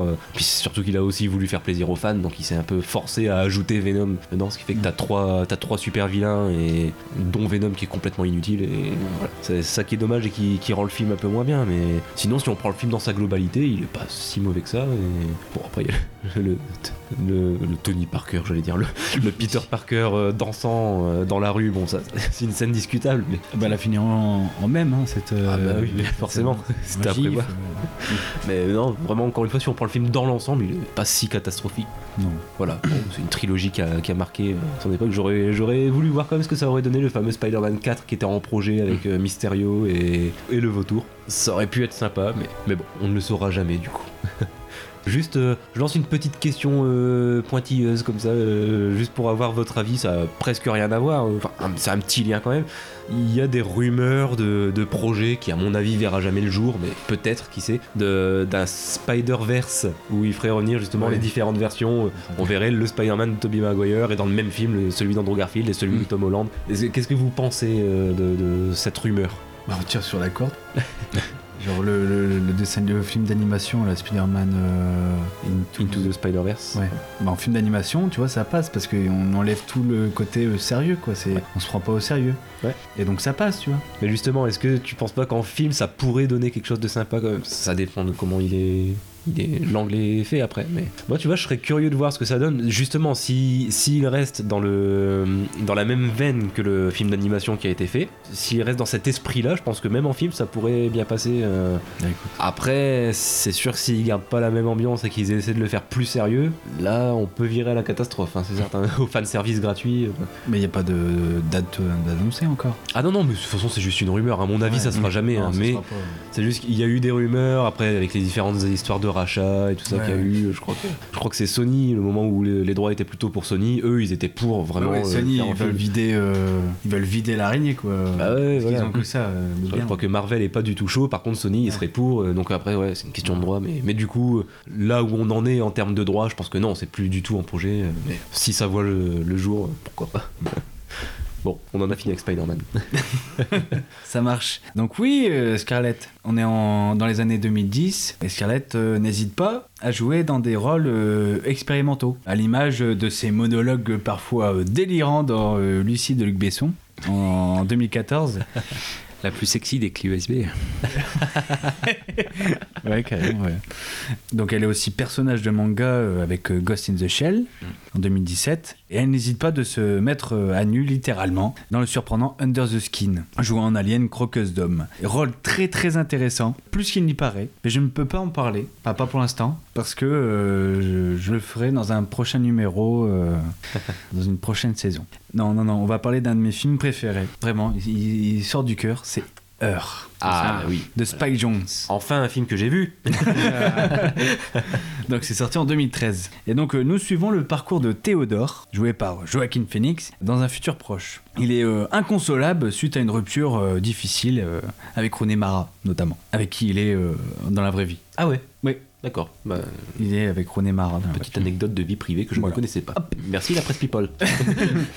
Et donc il va, il va leur faire l'acquisition d'un programme informatique ultra moderne capable de s'adapter euh, à la personnalité de chaque utilisateur. C'est ainsi qu'il va faire la connaissance avec Samantha, donc jouée par Scarlett. Et euh, il va- il va finir par tomber amoureux. Et ouais. Dans ce film, Scarlett réalise une sacrée performance. Elle crève l'écran. Alors qu'elle y est même pas. En fait, euh, c'est juste sa présence vocale, mais elle est là. Enfin, c'est, on, sent, on sent la présence. On- elle fait passer des émotions, mais rien qu'avec, euh, juste avec sa voix. Ouais, ouais, ouais, on la voit jamais, on est touché. euh. Oui, en fait, Scarlett, c'est une présence, c'est une plastique, mais c'est aussi une voix quand même. Enfin, elle a une sacrée voix. Je veux dire, comme Tom Hardy, faut voir tous ses films en VO. Bah même, faut voir tous les films en VO. Bref, c'est Audrey Fleurot. C'est C'est pas mal aussi. Oui, Voilà. c'est pas mal, mais euh, voilà, la voix de Tom Hardy, elle est pas mal non plus en VF. Ah bon? Je, je sais pas, je crois que j'ai jamais vu un film de Tom Hardy en vrai. Euh, voilà. Non, mais la voix de la voix de Scarlett Johansson, c'est oh, elle a un charme. Ça a à peine cassé en fait. Elle a une petite voix cassée, une petite. euh, C'est la Christophe Mahé. euh, Vanessa Paradis, je dirais plutôt. Euh, donc euh, ouais, ouais, ouais. euh, ça lui rajoute énormément de charme. C'est un film qui me berce en fait. C'est ça. Sa voix me berce, comme à l'image de, de Joaquin Phoenix dans le film. Ouais. C'est vraiment. euh, ce film, euh, c'est c'est une berceuse qui dure deux heures. Ah, je, vois, je vois ce que tu veux dire. Moi, j'ai vu ça avec. euh, bon, on sort un petit peu du truc, mais Oui. c'est euh, avec euh, la chanteuse des Cardigans, Nina Persson. Et pour moi, c'est Honey Voice, quoi. C'est la voix de, voix de miel. Et en fait, dans une phase B complètement, il y a une chanson de, avec un petit, un petit ukulélé euh, hawaïen. Et en fait, c'est une chanson, Ah oui. une berceuse. Bon, je, je le mettrai en, en post-générique pour- pour que vous puissiez dormir quand même. On en a tous une comme ça. hein. Moi, c'est un gros plaisir coupable, c'est Cœur de Pirate. Hein. Moi, la voix de Cœur de Pirate, pareil, ça me, Ah oui. ça me berce. Ça me fait le même effet que toi avec la voix de Scarlett Johansson. Bah voilà, moi, c'est Cœur de Pirate. Je le dis, voilà. Je suis pas forcément fan de ses chansons, hein, mais ça- en tout cas, sa voix, D'accord. c'était un, un aveu. Vous en avez fait chacun, chacun une. Ouais, ouais, c'était l'instant Bruce. Donc voilà, je sais pas ce que vous, vous en avez pens- pensé du film. euh, Ah bah oui, parce ça, met tout le monde. euh, je suis d'accord avec toi. Moi, c'est bah, toujours pareil. C'est sur la liste à avoir. euh, voilà. Ah, tu l'as pas vu, d'accord. Tu l'as pas vu? Non, mais c'est pas, c'est pas grave. Si. Bah, Non, non. si, ça- enfin, c'est un indispensable. c'est c'est un de mes préférés. Ah, bien sûr, mais il y a beaucoup de films indispensables que. Voilà. C'est- Bah, ça fait un peu Mais comme euh, oui, Lost in Translation en fait. Parce qu'il il date de 2013. 13. Ouais, 2013. Ouais. Oui, moi 2013, euh, c'est une année sinistrée pour moi au niveau, au niveau cinématographique. Bon, une sombre histoire de, de femmes. Donc euh, voilà. Non, euh, voilà, j'ai pas beaucoup fréquenté. euh, donc ce qui fait que j'ai beaucoup de justement 2013-2014, j'ai beaucoup de films à rattraper. Période creuse. Non, oui, bah ouais. sinon, moi j'ai vu le film, et, bah, comme toi, hein, j'ai été bercé et hyper touché par cette histoire. hein. Puis bah, surtout ce que, ce que ça raconte hein, sur notre, notre société, notre rapport à l'intelligence artificielle. euh, Ah, ouais, c'est- c'est plus, plus le, le temps avance, et plus ça fait réaliste en fait. ah, mais ouais, totalement. On est un petit peu sur du Black Mirror avant l'heure, quoi. Ouais. En exagérant Bah, un d'ailleurs- peu, c'est ça. D'ailleurs, si on regarde bien, euh, le, le, le cercle blanc sur fond rouge qu'on voit dans le film, Mhm. ça va donner Cortana. Ouais, c'est vrai. c'est vrai. Euh, donc du coup, euh, c'est intéressant. Même d'ailleurs, les jeux vidéo à l'intérieur du, du film, là, Mm. On voit des mouvements et ça fait exactement les mêmes, les mêmes jeux vidéo qu'on peut trouver maintenant en, en VR euh, sur la PlayStation. Ouais, c'est le mélange entre Monique avec Albert Dupontel et Black Mirror. Ouais, c'est ça un peu, ouais. oui. Et sinon, ouais, je disais euh, super touché, parce que bon, faut le dire, on, on le dit sur chacune de ses prestations, mais il faut le souligner aussi. On parle de Scarlett Johansson, mais bien sûr, Joaquin Phoenix Oui. est encore une fois phénoménal dans ce film aussi. Que bon, lui, on- encore une fois, c'est habituel aussi. hein. Je crois qu'il n'y a pas un rôle dans lequel il est mauvais, mais, mais alors là, non, heure. Je crois Non, que mais c'est- d'habitude, il en fait. euh, on peut lui reprocher qu'il en fasse beaucoup trop. Ouais. Sais, à trop, euh, pas surjouer, mais euh, comme euh, disait Gravelax dans un autre numéro, qu'elle avait tendance à trop performer. Ouais, ouais. Alors que là, non, justement, même lui, il est dans la douceur. Ah on ouais, dirait oui. que cette, enfin, la force qu'il a, euh, Joaquin Phoenix, il a, euh, même lui, en fait, euh, elle il est adouci par la voix de. Et, et pour le coup, il est méconnaissable. hein. Euh, déjà physiquement. C'est la moustache dire. qui fait tout. Ouais, la moustache, il fait beaucoup, c'est sûr, mais là, il arrive à, à s'effacer derrière son personnage. D'ailleurs, Chris Pratt, on le reconnaît pas non plus. Ah, il joue dedans? Ouais. Bah, pas Pratt, il joue le, bah, son collègue à qui il va, il va faire un pique-nique. Oui, oui, oui, oui, oui. euh, qui va faire un pique-nique et puis même euh, au bureau là quand il écrit ses, ses lettres Exact. Et, euh, mais il parce qu'il était tellement costaud euh, Ouais. mais c'était juste avant euh, qu'il fasse de la muscu pour euh, les gardiens de la galaxie Mmh. Ouais. voilà c'était un petit clin d'œil Donc on est d'accord sur Her. Ouais. Eh bien, moi, je vais passer à un effort très récent, euh, il y a quasiment un an, de, de Nicole Kidman, hein, euh, 2019, euh, février 2019 en France. C'est Destroyer de Karine euh, Kusama, que vous connaissez certainement pour euh, Girl Fight avec euh, Michel Rodriguez, donc c'était en 2000, avec une adolescente rebelle passionnée de boxe. Bon, vous connaissez peut-être Jennifer's Body Oui. avec Megan Fox, J'ai pas vu, mais je. Ouais, je Oui, ou encore I- Iron Flux avec Charlize Theron. Oui. Ah, ça fait un peu Ghost in the Shell d'ailleurs C'est ça, voilà, absolument. Pour le coup, c'est un film où euh, Nicole Kidman casse complètement son image. Alors, c'est un film très noir, en effet, euh, où elle incarne la détective euh, de Los Angeles, donc Erin Bale, qui a jadis infiltré à gang du désert californien, ce qui a eu des conséquences dramatiques dans sa vie. Lorsque le chef de la bande réapparaît, elle doit fouiller dans son passé pour se défaire de ses démons. Et là, en effet, on a une véritable transformation physique. Je vais la montrer à, Kaza et à Gobi, où en effet, elle est quasiment euh, méconnaissable. Ah ouais. Ah ouais, quand même. Effectivement. oui C'est méconnaissable, t'as choisi le bon Le choc. Et donc en effet, on a bon, une véritable performance. Euh, voilà, encore une fois, elle n'hésite pas à, à se mettre en danger et puis à aller plus loin que son principal atout qui est le physique en fait. C'est ce qu'on peut voir. Donc elle casse sa beauté, euh, elle casse son image, elle casse aussi le côté forme physique parce qu'il y a un vrai travail sur la démarche. Dans les interviews, ce qu'elle dit, elle dit vraiment j'ai eu du mal à trouver euh, euh, l'idée qu'en fait c'est une fois que j'ai compris le personnage que voilà, j'ai pu voir un petit peu la, démarche et réfléchir autrement pour que la démarche suive. Le débit de parole, être une véritable épave en fait tout ce qui est dans la galerie de ce qui est demandé. Donc, pour ce qui est de la transformation physique, c'est ce qu'on voit. Elle se compose surtout donc du visage terne, des yeux cernés, de la peau abîmée, des cheveux grisonnants. C'est l'idée de euh, une détresse physique pour euh, décrire la détresse psychologique du personnage. L'idée de voilà, j'abîme mon corps parce que j'ai envie de me faire du mal. C'est l'idée de la philosophie du personnage. Là encore une fois, il y a, ce, un gros contraste parce qu'en effet, on est euh, sans cesse baladé entre le présent où elle a cette tête-là et 15 ans avant où elle a un teint beaucoup plus frais. C'est à peu près comme la façon dont on la connaît. L'histoire rapidement, donc c'est un film assez, assez noir, c'est le but, et parfois même noir euh, en plein jour. Un peu bête. Une véritable démarche, en effet, démarche de démarche d'auteur. Alors, malheureusement, je pense que pour euh, l'objectif de Nicole Kidman, c'était clairement, euh, elle visait l'Oscar en fait. Un peu comme Charlize Theron avec Monster. C'était un petit peu l'idée de, euh, la performance. Or, bah, non seulement le film n'a pas été vraiment un succès critique et un succès public, entre guillemets pour une production de Nicole Kidman, un petit budget de euh, 9 millions de dollars. Bah, au niveau mondial, il a rapporté euh, 5 millions et demi. Donc euh, on peut parler de, de bid hein, entre guillemets. Mais justement c'est euh, quand même à, noter entre guillemets la performance c'est là. Le, là aussi bon euh, je vends peut-être très mal le film mais il y a des problèmes peut-être de cri- d'écriture ou d'enjeu. Même si les scènes où Nicole Kidman sont là où il y a la question de la relation avec sa fille qui a 16 ans qui voilà qui est gardée par son beau-père qui a une sorte de petite amie plus âgée pour la protéger de sa mère. Donc les relations euh, sont très compliquées, les, implications, les sentiments sont très compliqués à exprimer. Il y a une dernière scène assez poignante où euh, elle arrive à faire ça. En gros, à mon avis, c'est malheureusement, c'est un film, bah, encore une fois, moi j'essaye de, de garder un maximum de films euh, pour qu'ils ne partent pas dans l'oubli. Bon, après, c'est, ce n'est que ma parole. Il y aurait suffisamment d'éléments pour le, pour le sauver. Encore une fois, l'argument de la transformation physique de Nicole Kidman, de l'application. Un rôle d'ailleurs dont elle, exprime qu'elle a du mal à sortir. hein. Il y a des fois où elle agissait bizarrement, bah, c'est parce qu'en fait, le personnage d'Erin était encore euh, présent en, en elle. Après, pareil aussi, il y a un beau petit casting, entre guillemets. Bah, on parlait de, du MCU tout à l'heure, du Soldat de l'hiver. Il y a euh, Sébastien Stan, hein, le Buck, euh, Buck Barnes, euh, qui joue son, son compagnon, avec lequel elle est infiltrée. Le principal méchant, c'est euh, Toby Kebbell, qui est dans Hurricane, euh, qui est dans Koba, dans la planète des singes, Ah. dans Kong Skull Island, bon voilà, dans Ben-Hur, dans Warcraft, bon c'est pas Je, l'ai- non, je l'ai vu dans quelques minutes après minuit aussi. Quelques minutes après minuit, absolu- absolument. C'est bien interprété et parfois c'est ce qu'on voit, c'est-à-dire que hum, il y a un souci, encore une fois, c'est ce que je vous dis, sur des soucis d'écriture parfois qui vont euh, appesantir le film, parce que voilà, il fait quand même deux heures, euh, ça aurait pu euh, être beaucoup plus court. On a en fait, au-delà de l'enquête, du flashback euh, avant-arrière, c'est aussi bah, tout simplement la rédemption du personnage et le fait qu'elle se fasse mal pour pouvoir accéder à la rédemption. Donc ça fait très comme ça chrétien, un peu cubéni quand je le dis comme ça, mais c'est quand même beaucoup amené beaucoup plus subtilement. Encore une fois, pour ce film qui est tout à fait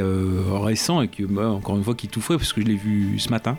Justement, c'est certainement pas à mettre de côté par rapport à l'ambition des Oscars. Ouais, euh, il y a, vraiment une performance. Après, voilà, le film est encore une fois, je vous présente des films qui sont parfois un peu maladroits ou imparfaits. C'est pas des, pas des chefs-d'œuvre, mais en tout cas, ils méritent pas de terminer euh, en tant que purge. C'est loin d'être une purge. Au-delà de l'implication physique euh, et psychologique, il y a aussi voilà le travail pour savoir manier les armes. Elle a fait ça aussi. hein. Il y a enfin même deux très belles scènes. Si on les conjugue tous les deux, ça fait une belle scène de hold-up. Et là aussi, limite en conditions réelles parce que il n'y a pas full full munitions. Mm. Ce qui fait que les acteurs devaient euh, économiser les balles pour euh, pas être à court. euh. Et là aussi, pour ce, ce côté-là, c'est plutôt pas mal. Après coup, tout ce que je vous dis, les, les côtés imperfection, ça vient peut-être après le visionnage. On se dit, ah, à un moment donné, elle agit comme ça. Ah, ça a peut-être pas forcément de sens. Mais après, dans, le mouvement, ça passe tout seul. Il se laisse euh, visionner. Bon, il y a quelques, longueurs parfois, mais c'est un film hautement recommandable à visionner au moins une fois, ne serait-ce que pour la performance et pour le propos. hein, voilà, euh, encore une fois, elle s'en sort merveilleusement bien. Elle porte le film à bout de bras. Il y a ce double côté, en fait, la performance aussi, c'est qu'elle est en même temps euh, proie et prédatrice. Et ce qui fait qu'elle sait quand elle doit se protéger, elle sait quand elle doit attaquer. C'est pas le côté badass total où elle démonte tout le monde. euh, et des fois aussi, elle se fait des. Je veux dire, elle se fait démonter. Euh, elle se fait casser la figure. Encore plus. Parce qu'il- mais. euh, On était parti sur un épisode féministe. Ah, voilà, voilà. Non, bah, non, mais voilà, donc euh, tout n'est pas par- parfait, mais il y a vraiment de l'enjeu à chaque fois. Elle n'est pas Terminator, euh, il y a du suspense, euh, donc bon, ça vaut le coup d'œil. Si vous êtes curieux, curieuse, ça vaut le coup d'œil, ça vaut le détour. D'accord. Je me Un mouche. film oublié. Destroyer. Ouais, je vais le remettre. Je croyais que tu te foutais de ma gueule, c'est pour ça. je t'ai entendu commencer à rire quand je me suis mouché. Ah ouais, ouais, c'est d'un seul coup. Donc c'était donc Destroyer. Donc euh, Gooby, The Crow 3, Pourquoi The Crow 3 avec Kirsten Dunst. Ah, sérieux? Bah ouais, je crois. Ah, j'ai- mais je savais même pas qu'il y avait un troisième The Crow, je crois qu'il y en avait deux. Ah si, avec... euh, Je savais qu'il y avait un deuxième et un troisième. deuxième avec Vincent Pérez. Ouais. Et le troisième, c'est avec euh, Mabuse, je crois, quelque chose comme ça. The Crow 3, Salvation, Eric Mabuse, avec Kirsten Dunst. Ah ouais. Et dedans aussi. Ah bah tu, je savais pas. Bon en tout cas là je vais parler d'un vrai film. Oui, de toute façon, on est là pour parler de vrais films. Euh, en numéro 2, bon. J'ai hésité à le mettre dans, dans le top celui-là parce qu'elle elle a un rôle vraiment secondaire dedans. Mais je l'ai quand même mis parce que bon, même si c'est très secondaire, elle joue dedans quand même. Donc euh, le, le film est très bon, donc il faut en parler. Eternal Sunshine of the Spotless Mind Ah oui. de Michel Gondry. Ouais.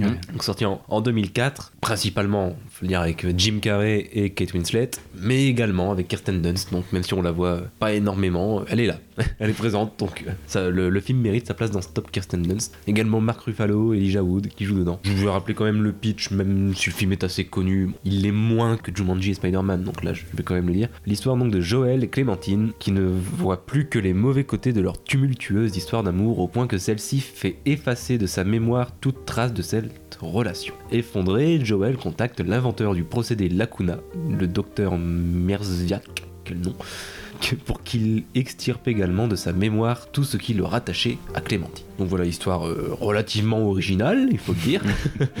Assez triste, ça c'est le moins qu'on puisse dire aussi. Justement, c'est peut-être ce qui m'a plu, cette histoire d'amour triste. C'est mon côté mélancolique qui, qui veut ça, mais qui m'a touché personnellement. Je pense que ce qui est fort avec ce film, c'est ce côté euh, fantasme réalisé, parce que bon, je pense que on a tous fantasmé après une rupture amoureuse, euh, justement, de pouvoir tout oublier. Ça, c'est- Mm. on, on est tous passés par là. Donc ce film met un petit peu en avant ce, ce fantasme et réalisme ce fantasme qu'on a tous eu, de tout effacer de notre mémoire dès qu'on vit quelque chose qui, nous a fait du mal. Mais au-delà de ça, du côté triste euh, du film, bon, c'est quand même la, la définition de l'amour qui est donnée à travers ce film que je trouve. euh, Enfin, je pense que c'est une des meilleures définitions de l'amour que j'ai vu au cinéma, ce, ce film de Gondry, avec ses côtés qui font mal aussi, c'est sûr, ça en fait partie. hein, mais honnêtement, j'ai rien à en dire de plus. Et je pense que de toute façon, presque tout a été dit. Le film est sorti en 2004, donc en l'espace de 15 ans, je pense que tout a été dit sur ce film. Je vais pas m'éterniser. euh, c'est un film à voir, quoi. C'est un- must-see. pour, reprendre des termes euh, anglophones. c'est un must-see. Ceux- qui ne l'ont pas vu, euh, bon, sauf si vous euh, aimez pas pleurer devant les films, hein, évitez. Mais ceux qui, aiment être touchés, je pense qu'il faut l'avoir vu une fois dans sa vie quand même. Euh, L'un des meilleurs films du genre. Ça aurait été dommage de ne pas en parler. Est-ce que vous, avez quelque chose à ajouter dessus? Forcément, un, classique très, très nuancé, un des meilleurs Gondry. Voilà, on est dans la limite aussi de certaines scènes expérimentales, euh, mais qui ont pleinement leur place dans le récit. Jim Carrey qui est à l'époque euh, en pleine recherche aussi de- d'aller vers ce terrain-là, de, en amenant même des choses personnelles. Une petite curiosité aussi dans le, dans le bonus, euh, ça commence à être connu, quoi, mais dans le bonus du DVD, et, ou du Blu-ray, le court-métrage qu'il avait fait avec euh, donc Jim Carrey, qui conduit un lit avec euh, justement Eric et Ramsey. euh, Ouais, exact. en dépanneur, en dépanneur de, de Tu l'as pas vu, Kaza Il y a Eric et Ramsey dans le court-métrage. avec Jim Carrey. Avec Jim Carrey, ouais. Ah, d'accord. ok. Et moi, c'était l'inverse. C'était pas par ce film-là que j'avais découvert le court-métrage, c'était l'inverse. C'était par euh, Eric, euh, bah, du coup, Eric et Ramsey Mhm. qui avait parlé de, dans une interview de, de ça, de quand ils avaient rencontré Jim Carrey. Hmm. Du coup, euh, on va parler de Scarlett aujourd'hui. Ah. Et Scarlett aujourd'hui, c'est quoi? Mais c'est une femme avec du caractère. Et c'est ça ce qu'on veut. Ah on veut Une une femme qui gueule. oui, parce que Scarlett, c'est une femme forte et engagée. Je dirais, elle n'hésite pas à s'exprimer euh, sur le plan politique, elle défend et des valeurs progressistes. On la voit toujours sur les, sur les podiums. euh, Bon, enfin bref, je m'emporte un peu. Donc, euh, oui, en parallèle, elle joue le rôle de notamment la mère d'un petit garçon issu de la jeunesse hitlérienne Mm. euh, dans le magnifique Jojo Rabbit de Taika euh, Waititi. Qui est sorti le 29 janvier. Très beau film, je, vous- je vous le conseille. Ce fort tempérament est bien présent dans Marriage Story de Noah Baumbach. Et ouais, ouais, Marriage Story. Euh, Donc, Marriage Story, c'est l'histoire de, de Nicole, qui est jouée par, par Scarlett, et de Charlie, joué par Adam Driver. C'est une comédienne et un metteur en scène euh, qui se sont aimés tendrement et ont eu un fils. Cependant, le film nous raconte la chronique d'un divorce douloureux. Ici, on peut dire que c'est le rôle de sa carrière, pas pour l'instant. Enfin, en tout cas, le film fait tout pour la mettre sur un, piédestal. C'est le rôle euh, le plus intéressant qu'elle ait eu à jouer jusque, jusque maintenant. Son interprétation est juste euh, formidable. Son rôle dépeint parfaitement une femme euh, bah, déchirée qui a envie d'aller de l'avant, en fait. Le réalisateur va prendre le parti pris de nous offrir quelques plans séquences. On en a parlé tout à l'heure. Je pense en particulier à un plan séquence de 5 minutes. 5 minutes où Scarlett est seule à l'écran. 5 minutes dans lequel son personnage exprime ses envies et ses besoins chez son avocate. On y voit les états que ressent Nicole. Donc euh, là, euh, bon, qu'est-ce qu'on a comme palette? On a la colère, euh, l'empathie, la tristesse sur un plan séquence de 5 minutes. C'est génial. Et le pire, c'est que tout à l'heure, je dis, euh, je dis ça hors enregistrement à, à Gooby en lui disant oui, c'est bien un plan séquence de 5 minutes. Et il n'a même, s'est même pas rendu compte que c'était un plan séquence tellement que la, la performance était magnifique. Ça, c'est vrai. Je un peu comme un bonimenteur, un peu, non? Un peu, je, vais grave. euh, je vais vous vendre un... C'est bien, une ça. brosse pour les chiottes. Ça te donne un style, ça te donne un style, c'est bien. non, mais on se lâche, c'est la fête, c'est la dernière de la saison. voilà. Il ne faut pas l'oublier. Pourrait-on dire que c'est une performance à Oscar? En tout cas, c'est un rôle pour. On verra. euh. Par contre, je crois qu'elle n'est même pas nominée aux Golden Globes. Ouais, Donc ça, ça, je sent te mauvais. Je te confirme. Donc ça sent mauvais déjà. euh, C'est dommage. Donc voilà, je... Goubi, je sais que tu l'as vu. Ouais. Et je trouve ça d'ailleurs euh, dommage aussi pour Adam Driver, parce que lui non plus hein, n'est pas nommé et Ouais. il est tout Je- aussi impressionnant. euh, Mais le film, les- le film est nommé. Ah ouais Ouais. Ou Dans le scénario, je- au moins je pense. euh, Mais le film est nommé. D'accord. Bah, pas les acteurs, mais je comprends pas. Bah ouais, parce qu'en plus, c'est vraiment. euh, pour moi, c'est la force du film, hein, justement. Clairement, c'est les acteurs. Même si le scénario est très bon, la grande force du film, c'est les deux acteurs, hein, qui sont géniaux. Et on parlait notamment d'une scène, sans donner de détails, mais une scène dont on parlait tout à l'heure, encore une fois, hors émission. L'engueulade. La fameuse scène de l'engueulade, qui intervient vers le milieu du film, c'est pour ça que c'est pas un gros spoil qu'on le dise. Le- la performance des deux dans cette scène-là, elle est, elle est incroyable, quoi. La puissance qui se dégage, sent vraiment que. Filmé en plan séquence également, je pense. Non, non, non. Non euh, c'est obligé, il y a un champ contre champ à un moment. Ah d'accord. cette séquence là c'est là qu'on sent vraiment euh, c'est- le moment où les deux personnages euh, extériorisent tout ce qu'ils ont en eux en fait euh, contre l'autre. Alors ouais le- la puissance qui se dégage des deux acteurs à ce moment là c'est fou quoi. on dirait on dirait vraiment qu'ils sont les, les deux étaient en couple dans la vraie vie et qu'ils voulaient vraiment se foutre sur la gueule Oui, ça, ça, c'est incroyable aussi dans ce film, c'est que tout de suite, la manière dont, dont euh, le film présente le couple. Ouais. Je trouve ça mais, euh, magnifique. Je- je- j'allais dire un truc mais non il faut pas Euh, vas-y continue Non mais en gros c'est tout simple, euh, c'est euh, euh, ça va commencer par euh, elle qui va dire euh, j'aime ça chez lui, j'aime ça chez lui, j'aime ça chez lui, et puis après ça va être euh, moi j'aime ça chez. C'est c'est une méthode très très simple, limite à la, euh, on dirait euh, la méthode de Jean-Pierre Jeunet dans Amélie Poulain. Euh, on aime des petites choses Mhm. comme ça et ça on retrouve ça dans, dans ce film-là et c'est des choses très simples qu'on s'attache directement au, au personnage déjà, mais aussi au, au couple. Merci de m'avoir écouté. euh, J'espère que. il y a encore les recos après ne pars pas ne pars pas Kazan on a encore besoin de toi Oui, non, mais j'espère qu'au moins, au moins, en termes de film, ça vous donne au, au moins envie d'aller voir un film avec Scarlett. tout à fait Eh ben oui, pour mon dernier film, alors on a vu euh, Nicole Kidman qui tient un gouvernail, euh, on a parlé de bombes, on a parlé de coups, et on a parlé de personnages qui ont une, une faille. Je vais vous parler d'une personne qui est prête à tout. Titre du film, prête à tout. To Die For, donc de Gus Van Sant euh, en 1995, qui était quasiment même euh, limite euh, une des raisons pour lesquelles j'ai choisi Nicole Kidman. Je voulais revoir ce film que j'avais pas vu depuis un certain temps et pareil, je pense que j'étais passé en grande partie à côté de l'essentiel du film. Alors rapidement, ça raconte en effet l'histoire donc de Susan Stone, qui est une jeune femme qui ne cache pas son ambition débordante. Elle veut percer dans le milieu de la télé. Elle est prête à tout pour en effet arriver dans le petit écran, dans la petite lucarne. Qu'au départ, elle est présentatrice de la météo dans une petite chaîne euh, régionale. Et elle rêve donc justement de devenir une grande reporter, quitte à se débarrasser de tous ceux qui pourraient lui mettre des bâtons dans les roues, à commencer par son propre mari, donc joué par Matt euh, Dillon. Pour cela, elle demande à trois adolescents de l'aider dans sa tâche diabolique. Et ça va vous faire plaisir, en effet, parmi ces trois adolescents, il y a notamment donc euh, deux garçons et une fille. Donc on- parmi ces deux garçons, on a Casey Affleck, dont c'est le premier rôle, mais surtout on a Joachim Phoenix. ah, Ah, là oui Voilà, très, très jeune. Oui, on en a fait une galerie de personnages assez, assez forte. C'est en fait un des premiers films où euh, Kidman se révèle en tant qu'actrice. C'est un peu ce côté-là qui transparaît. C'est aussi un des premiers films de commande de Gus Van Sant parce que le, son film précédent a été complètement un four euh, commercial et, critique. Even Cowgirls Get the Blues. Voilà, bon. Donc, euh, en effet. Et donc, mine de rien, bah, pour un film de commande, Gus Van Sant, il a quand même fait quelque chose de personnel, mais qui en même temps reste commercial et euh, regardable. En, effet, il y a quand même des petits, des petits côtés un petit peu voilà, inventifs. Par exemple, le fait que euh, durant une bonne partie du métrage, euh, on a euh, le personnage de Susan Stone qui s'adresse face cam et on sait pas du tout si elle s'adresse à nous en tant que spectateur ou euh, on découvrira peut-être que c'est autre chose plus tard. Et en fait, c'est tout le parcours qu'elle utilise. Elle utilise aussi les personnes pour arriver à ses fins. C'est quand même euh, assez, fort. Finalement, chaque occasion, même les, les plus courtes en fait, euh, même, les, enfin, même les plus personnelles, eh ben, elles sont utilisées pour ça. Par exemple, son voyage de noces. Pourquoi est-ce qu'on va en Floride? C'est parce qu'en fait, il y a un congrès de télé. Ah bien sûr, elle, laisse euh, Matt Dillon partir euh, en bateau parce que voilà, lui aimait le bateau, mais pendant cela, elle en profite pour aller au congrès et éventuellement coucher pour, avec un producteur pour avoir un poste. Et pareil, elle harcèle la petite chaîne de télé locale qui est à 5 minutes de chez elle, elle y va tous les jours. Donc au départ, on lui propose un truc de secrétaire. Elle a une boîte à idées, donc quasiment toutes les heures, elle propose un nouveau type euh, d'émission. C'est euh, One Night. Si vous voyez un petit peu, c'est la personne un petit peu en surpoids dans Jurassic Park. Ouais.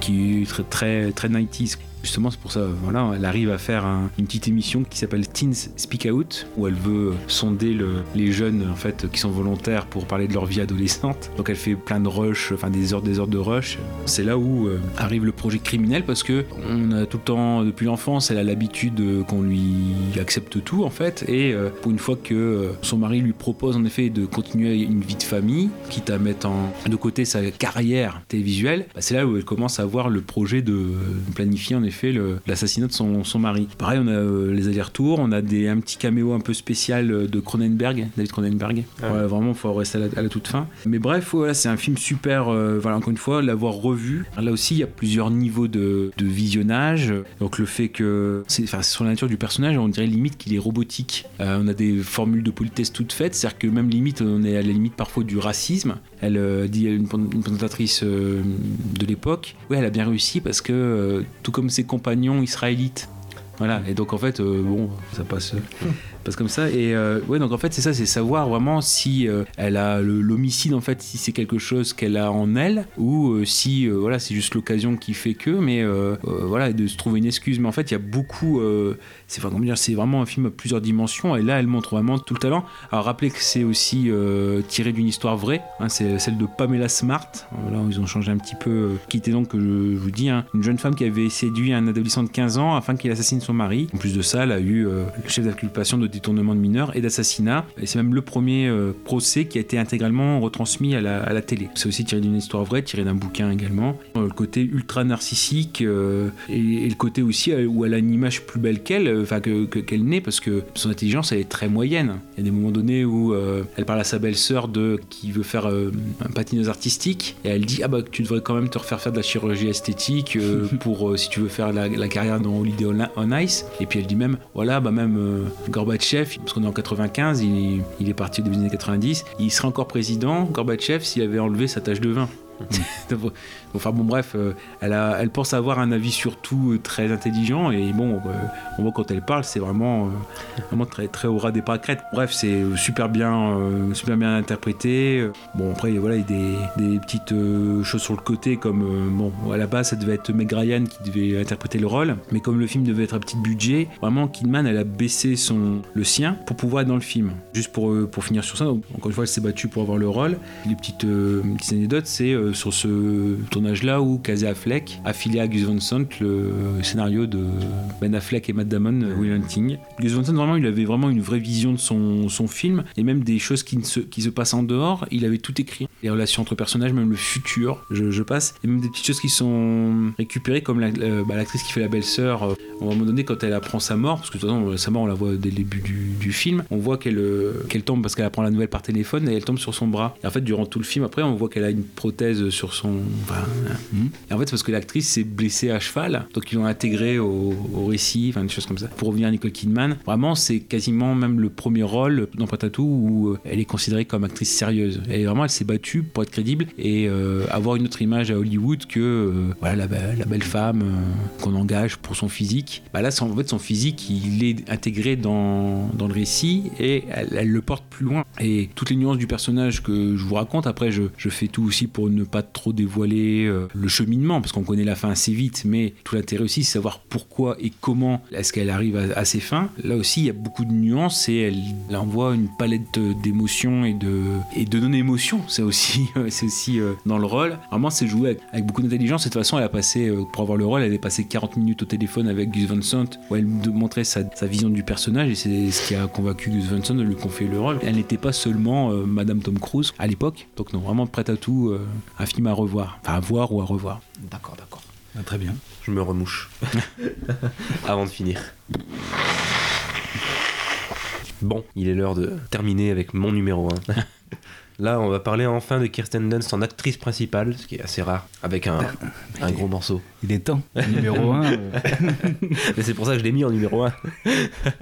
non, en plus, le, le film est vraiment le meilleur de, de la liste pour moi. C'est Mélancolia Ah de oui. Lars von Trier. Oui, carrément. Sorti en, en 2011, je vais refaire le pitch. Justine se marie, elle a voulu une grande cérémonie et un wedding planner de haut vol, mais elle et Michael arrivent en retard à la réception aux grandes dames de Claire, la sœur de la mariée qui a tout organisé. Pendant le dîner, le père des deux filles boit trop, tandis que leur mère clame haut et fort son mépris du mariage. Le regard de Justine se trouble, la jeune femme cherche de plus en plus à échapper aux festivités jusqu'à tout faire capoter. Voilà, donc ça c'est le, le- le postulat de départ du scénario. D'autres choses s'en suivront, mais ça, il faut pas le dire. Déjà, euh, le, le rôle est presque autobiographique, j'ai envie de dire, pour euh, Kirsten Dunst, parce que euh, on va la voir, on peut le dire, ça va pas tout gâcher. On, voit quand même son personnage de Justine donc faire une dépression, très très forte dépression dans le film. C'est presque autobiographique parce que le film est sorti en 2011. Savoir qu'en 2008, euh, Kirsten Dunst a réellement fait une cure pour soigner une dépression. Donc vraiment, elle en sortait. C'était trois ans avant. Même si on prend en compte la date de tournage, c'était deux ans avant. Donc c'était vraiment fait pour elle,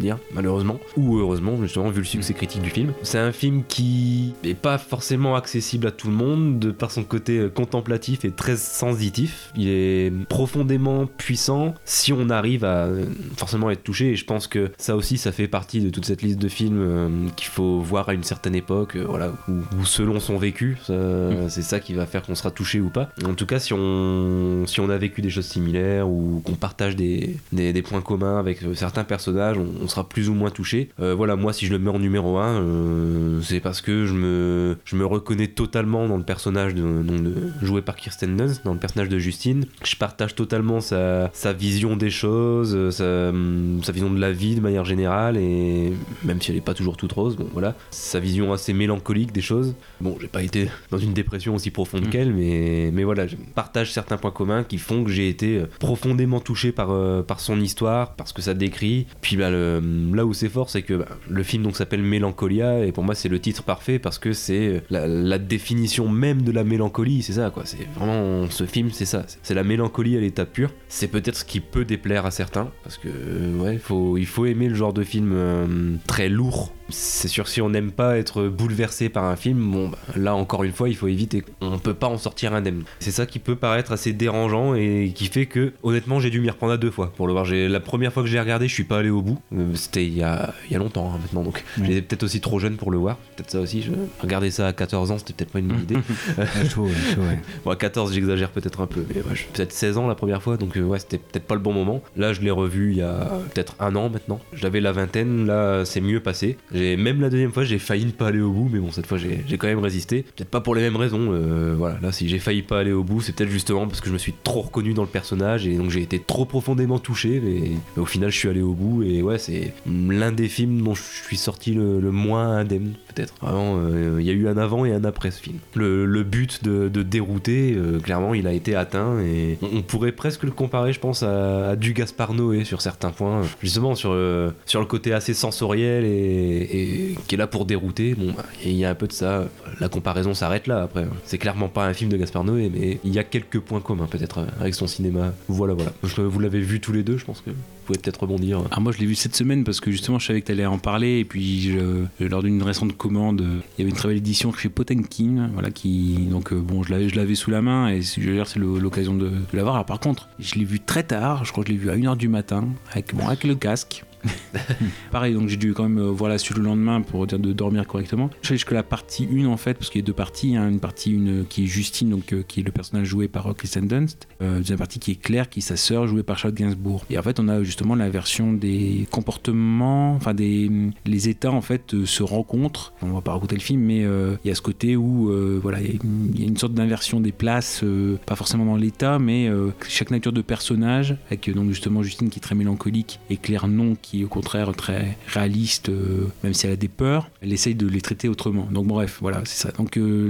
la seconde partie avec euh, Claire, je l'ai vue le lendemain. De toute façon, vous, vous allez être assez clair avec le film, ne serait-ce que par les 8-9 premières minutes qui sont sans dialogue Ouais. qui euh, quasiment raconte, euh, raconte tout le film. Alors bien sûr, il y a beaucoup de symbolique et il faut avoir vu le film pour euh, pouvoir raccrocher euh, telle ou telle chose. Moi après, j'ai beaucoup aimé par rapport aussi, alors c'est autre chose, mais par rapport au casting oui, qui est assez riche, ne serait-ce que voir Kiefer Sutherland qui sortait de la période Jack Bauer. c'est plutôt Charles André c'est plutôt euh, singulier bon, après voilà il y a un gros plateau avec euh, John Hurt euh, Charlotte Rampling euh, Alexander Skarsgård et son père et son père aussi. voilà, qui, qui, qui sont, qui sont père et fils dans, dans le film également. Ils demandent des symboliques assez fortes. Ça peut être très poseur, euh, euh, aussi la, la peinture, euh, notamment Bruegel. Ah, ça se voit surtout dans la, la fameuse scène où on la voit juste à côté de la rivière. Kirsten Dunst en robe de mariée, euh, juste à côté, Oui, c'est ça. ouais, ça, juste à côté de la rivière. Là, ça fait très le, le- le plan qu'on voit à ce moment-là, ça fait très peinture effectivement. Ah, c'est Oph- Ophélia, ouais, c'est Ouais. le- ça s'appelle comme ça, il s'appelle comme ça le, le tableau. Bref, il y a beaucoup de choses qui sont très poseurs avec Von Trier qui pourraient être euh, considérées comme prétentieuses. hein. C'est vrai que c'est un film qui clive forcément. Euh, Il y a quand même des choses à en tirer.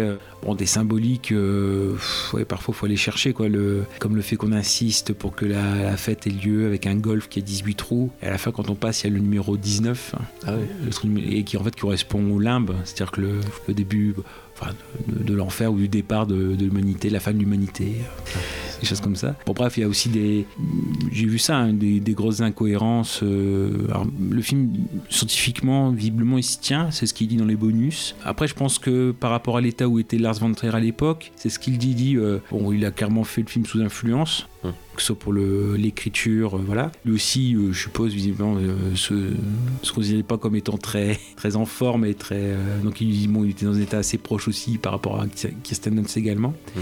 Et qu'au départ, c'était Penelope Cruz Ah ouais. qui était prévu. D'après lui, la fin du film, c'est la fin la plus joyeuse qu'il ait jamais filmée. Ok. Ah ouais. ah oui, parce que bon, les personnages se, se comprennent enfin. Ouais. Ouais, ouais. Bah, pas longtemps là. Pas longtemps, mais voilà.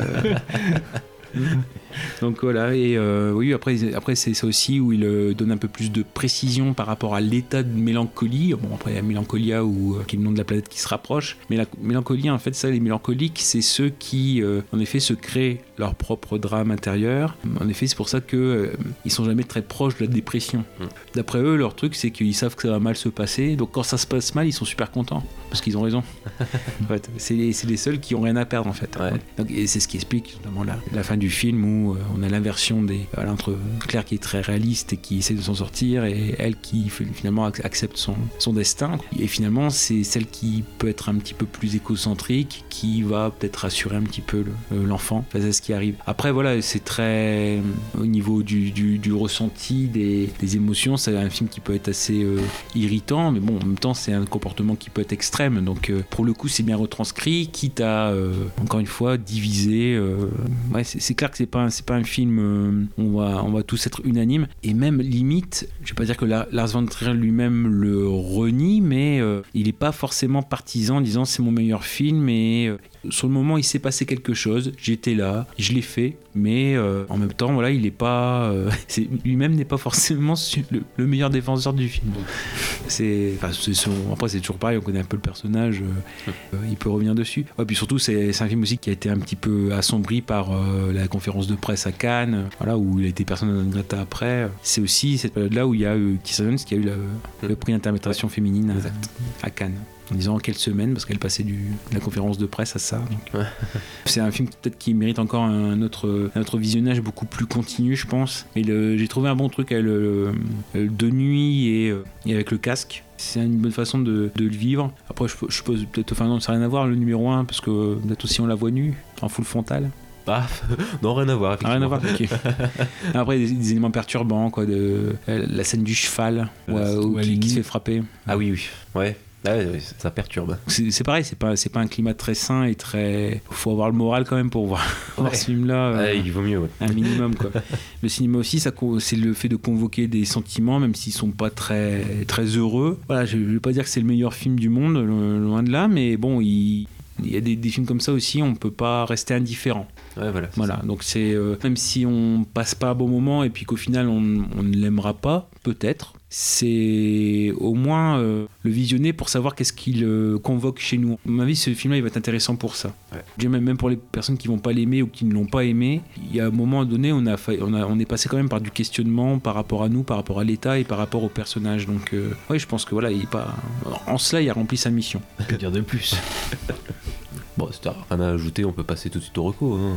Bah, C'est juste que ouais, euh, Mélancolia m'a marqué, moi, c'est surtout bah, le, le dénouement. Je sentais vraiment euh, l'oppression, la planète, là, vers la- Mm. fin. Ouais. On sent la planète vraiment très proche de la Terre. Enfin, en, en tout cas, un film traitant de la fin du monde, jamais ressenti cette sensation de vraiment de- de- d'oppression. Sentir que ça va être la fin, mais toute douce, euh, une fin douce. Et du coup, euh, vraiment, l'impression d'étouffer, en fait. Ça se rapproche. Alors, il y a, l'étouffement physique parce que il y a cette idée de euh, la planète se rapproche, donc l'oxygène était Ouais. moins présente et on voit le personnage de Gainsbourg à un moment donné qui euh, a du mal à, à respirer et tout de suite il y a son mari John euh, joué par Kiefer Sutherland qui vient la rassurer en disant c'est normal. C'est pour moi c'est ce personnage de, de John comme tu dis c'est l'élément je pense de, de soupape de sécurité. Et une fois qu'il n'est plus là, c'est tant qu'il est là, bah ça va, il, il nous rassure parce que bah, il dit c'est tout est normal.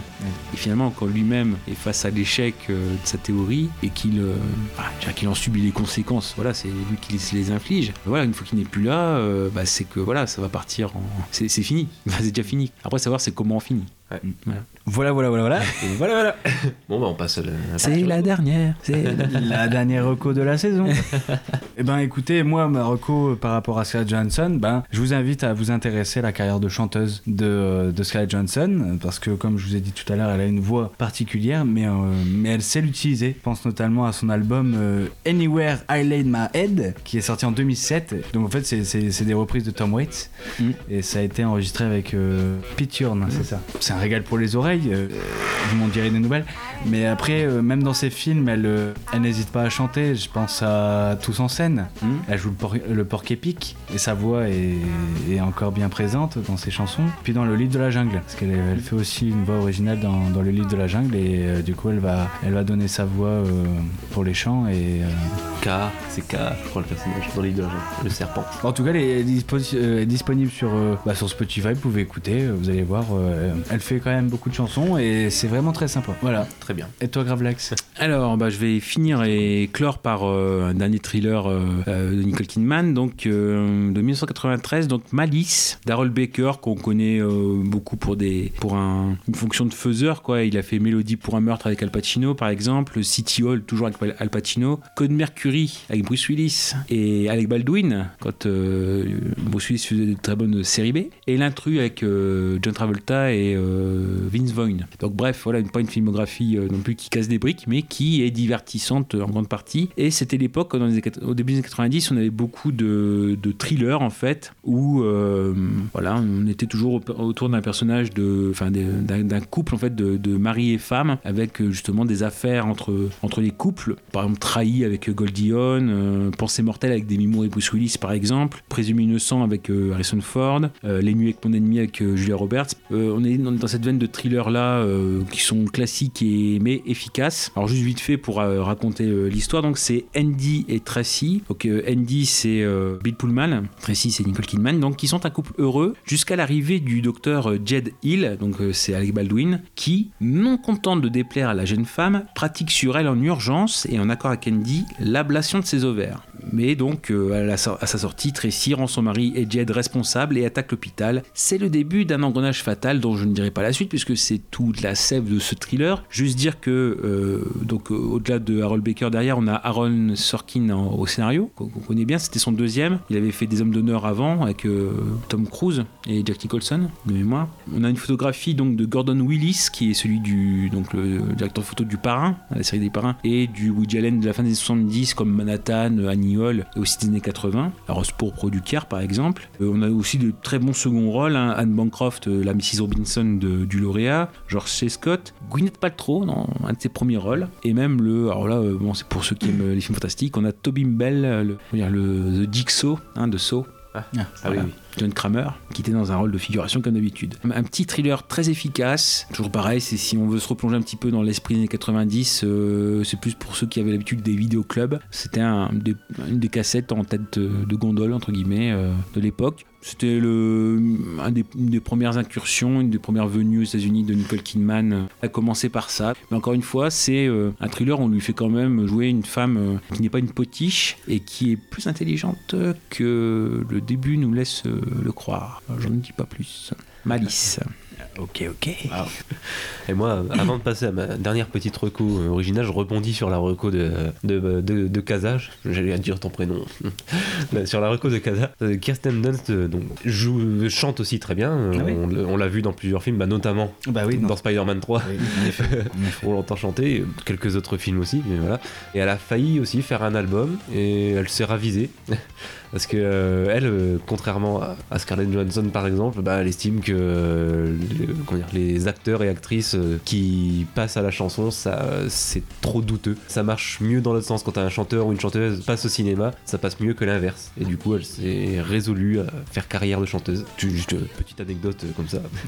Et sinon, en termes de reco, bah, je, vais, je vais utiliser la méthode Casa qui- qu'il avait fait à l'époque de DiCaprio. Je vais conseiller un film futur. Euh, D'ailleurs, Nicole Kidman est bientôt dans le film euh, Scandale Absolument. avec, euh, avec Margot Robbie et Charlize Theron. Oui, de J. Roche. Un trio euh, qui envoie du pâté, comme on dit. Voilà, voilà. non, mais t'inquiète, c'est bien, tu meubles pendant que je cherche, c'est bien. Donc, moi, je parle d'un d'un film futur, donc je vais pas recommander, j'en sais rien, peut-être que ce sera une énorme merde, hein, je, peux, je, peux pas, je peux rien garantir. Mais c'est un film qui, pour l'instant, est prévu pour fin 2020, début 2021, il n'y a pas encore de date officielle, c'est encore un, un projet. Donc, avec Kirsten Dunst et également avec Benedict Cumberbatch, ils vont tenir le- les deux rôles principaux. Un film de Jane Campion. Ah. Western et drame. Voilà. Mmh, Hmm. tout est quand même euh, réuni. Voilà, une bonne réalisatrice, de, un beau duo d'acteurs, euh, le western et le drame, tout est bon. Le, le pitch ce sera a priori dans les années 20. Les frères Burbank vivent en parfaite harmonie dans leur immense ranch du Montana. Lorsque George se marie avec Rose, l'univers de Phil s'écroule. Voilà. Sorte d'histoire amoureuse dans un univers western. Voilà. Alors c'est Netflix qui a racheté les droits pour l'instant. Donc euh, ce- sera a priori un film Netflix. Parce que je- il me semble que le film n'est pas encore tourné. Donc euh, ce sera vraiment pour le coup une production Netflix. Je suis curieux de voir ce que ça va donner Kirsten Dunst dans, dans un western, euh, dans une histoire d'amour euh, western pour Jane Campion. euh, Ça donne envie. D'accord. Bon, ouais, on attend. En même temps que le film de Martin Scorsese avec euh, DiCaprio et De Niro. J'y peux rien s'il repousse. Hein. Mais puis, je, je voulais terminer cette saison sur une note future. Vous voyez, sur un film qui n'est pas encore sorti. Ouais. de- de- terminer la saison vers l'avenir. À l'avenir. T'as Ouais. parlé de Virgin euh, Suicide Non, j'ai T'as préféré pas en parler parce que mes souvenirs sont beaucoup trop vagues. Euh, Je l'ai vu, sans exagérer, la seule fois où je l'ai vu, c'était peut-être 6 ou 7 ans. Donc euh, je ne m'en rappelle pas suffisamment pour en parler en fait. Il m'a fait déprimer ce film-là. Bon. Voilà, voilà. Bon, bah, c'est la. Pour finir sur une note joyeuse, quoi. Bon, allez, c'est la fin de la saison. Dis donc, les amis Oui, donc peut-être euh, expliquer aussi les, la, la suite en fait. Bon, alors toujours pareil, euh, tout ce qui est des, réseaux sociaux et surtout des applications euh, où notre podcast est disponible, à savoir euh, Ocha, hein, puisque c'est notre plateforme maternelle pour le moment, hein, voilà. mais bien sûr qui nous permet donc d'être présent aussi sur Spotify, sur Apple Podcast, sur Google Podcast, sur YouTube. YouTube, sur Deezer. Pareil, n'hésitez pas pour le référencement, hein, c'est ce qui aide forcément un podcast à commencer à être connu. Donc n'hésitez pas surtout à, voilà, à mettre les étoiles que vous, euh, le nombre d'étoiles que vous euh, que vous voulez. Bon, mettez 5 étoiles, voilà. ah ouais, c'est possible.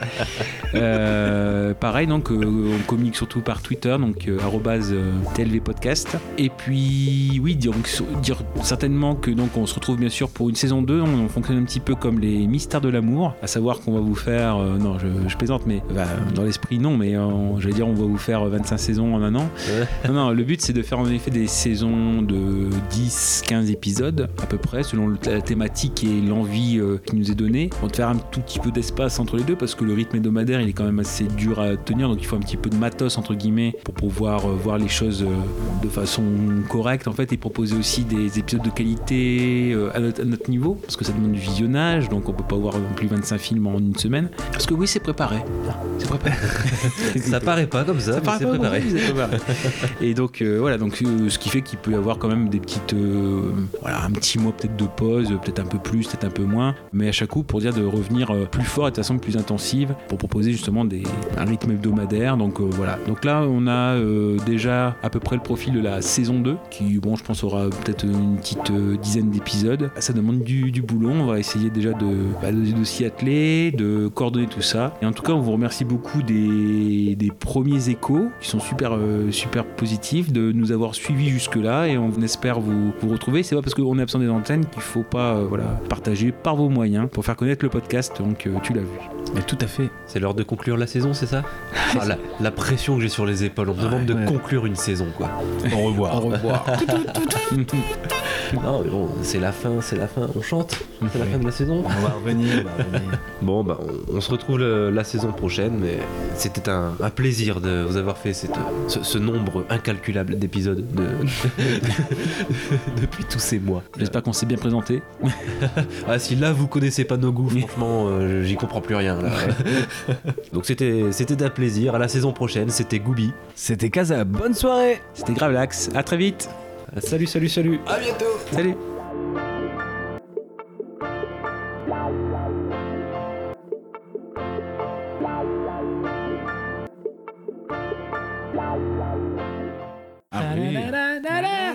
Ah oui. Donc le personnage principal qui est joué par euh, Rhys Rhys Meyers est prof de tennis. Jonathan.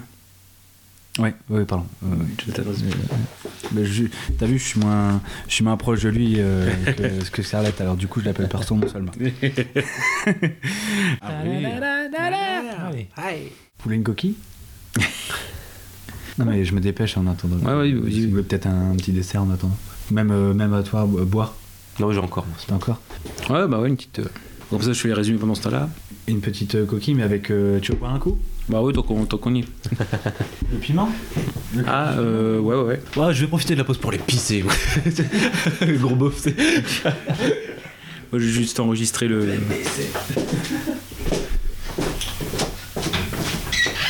Ça va maintenant ou... Ouais, c'est bon.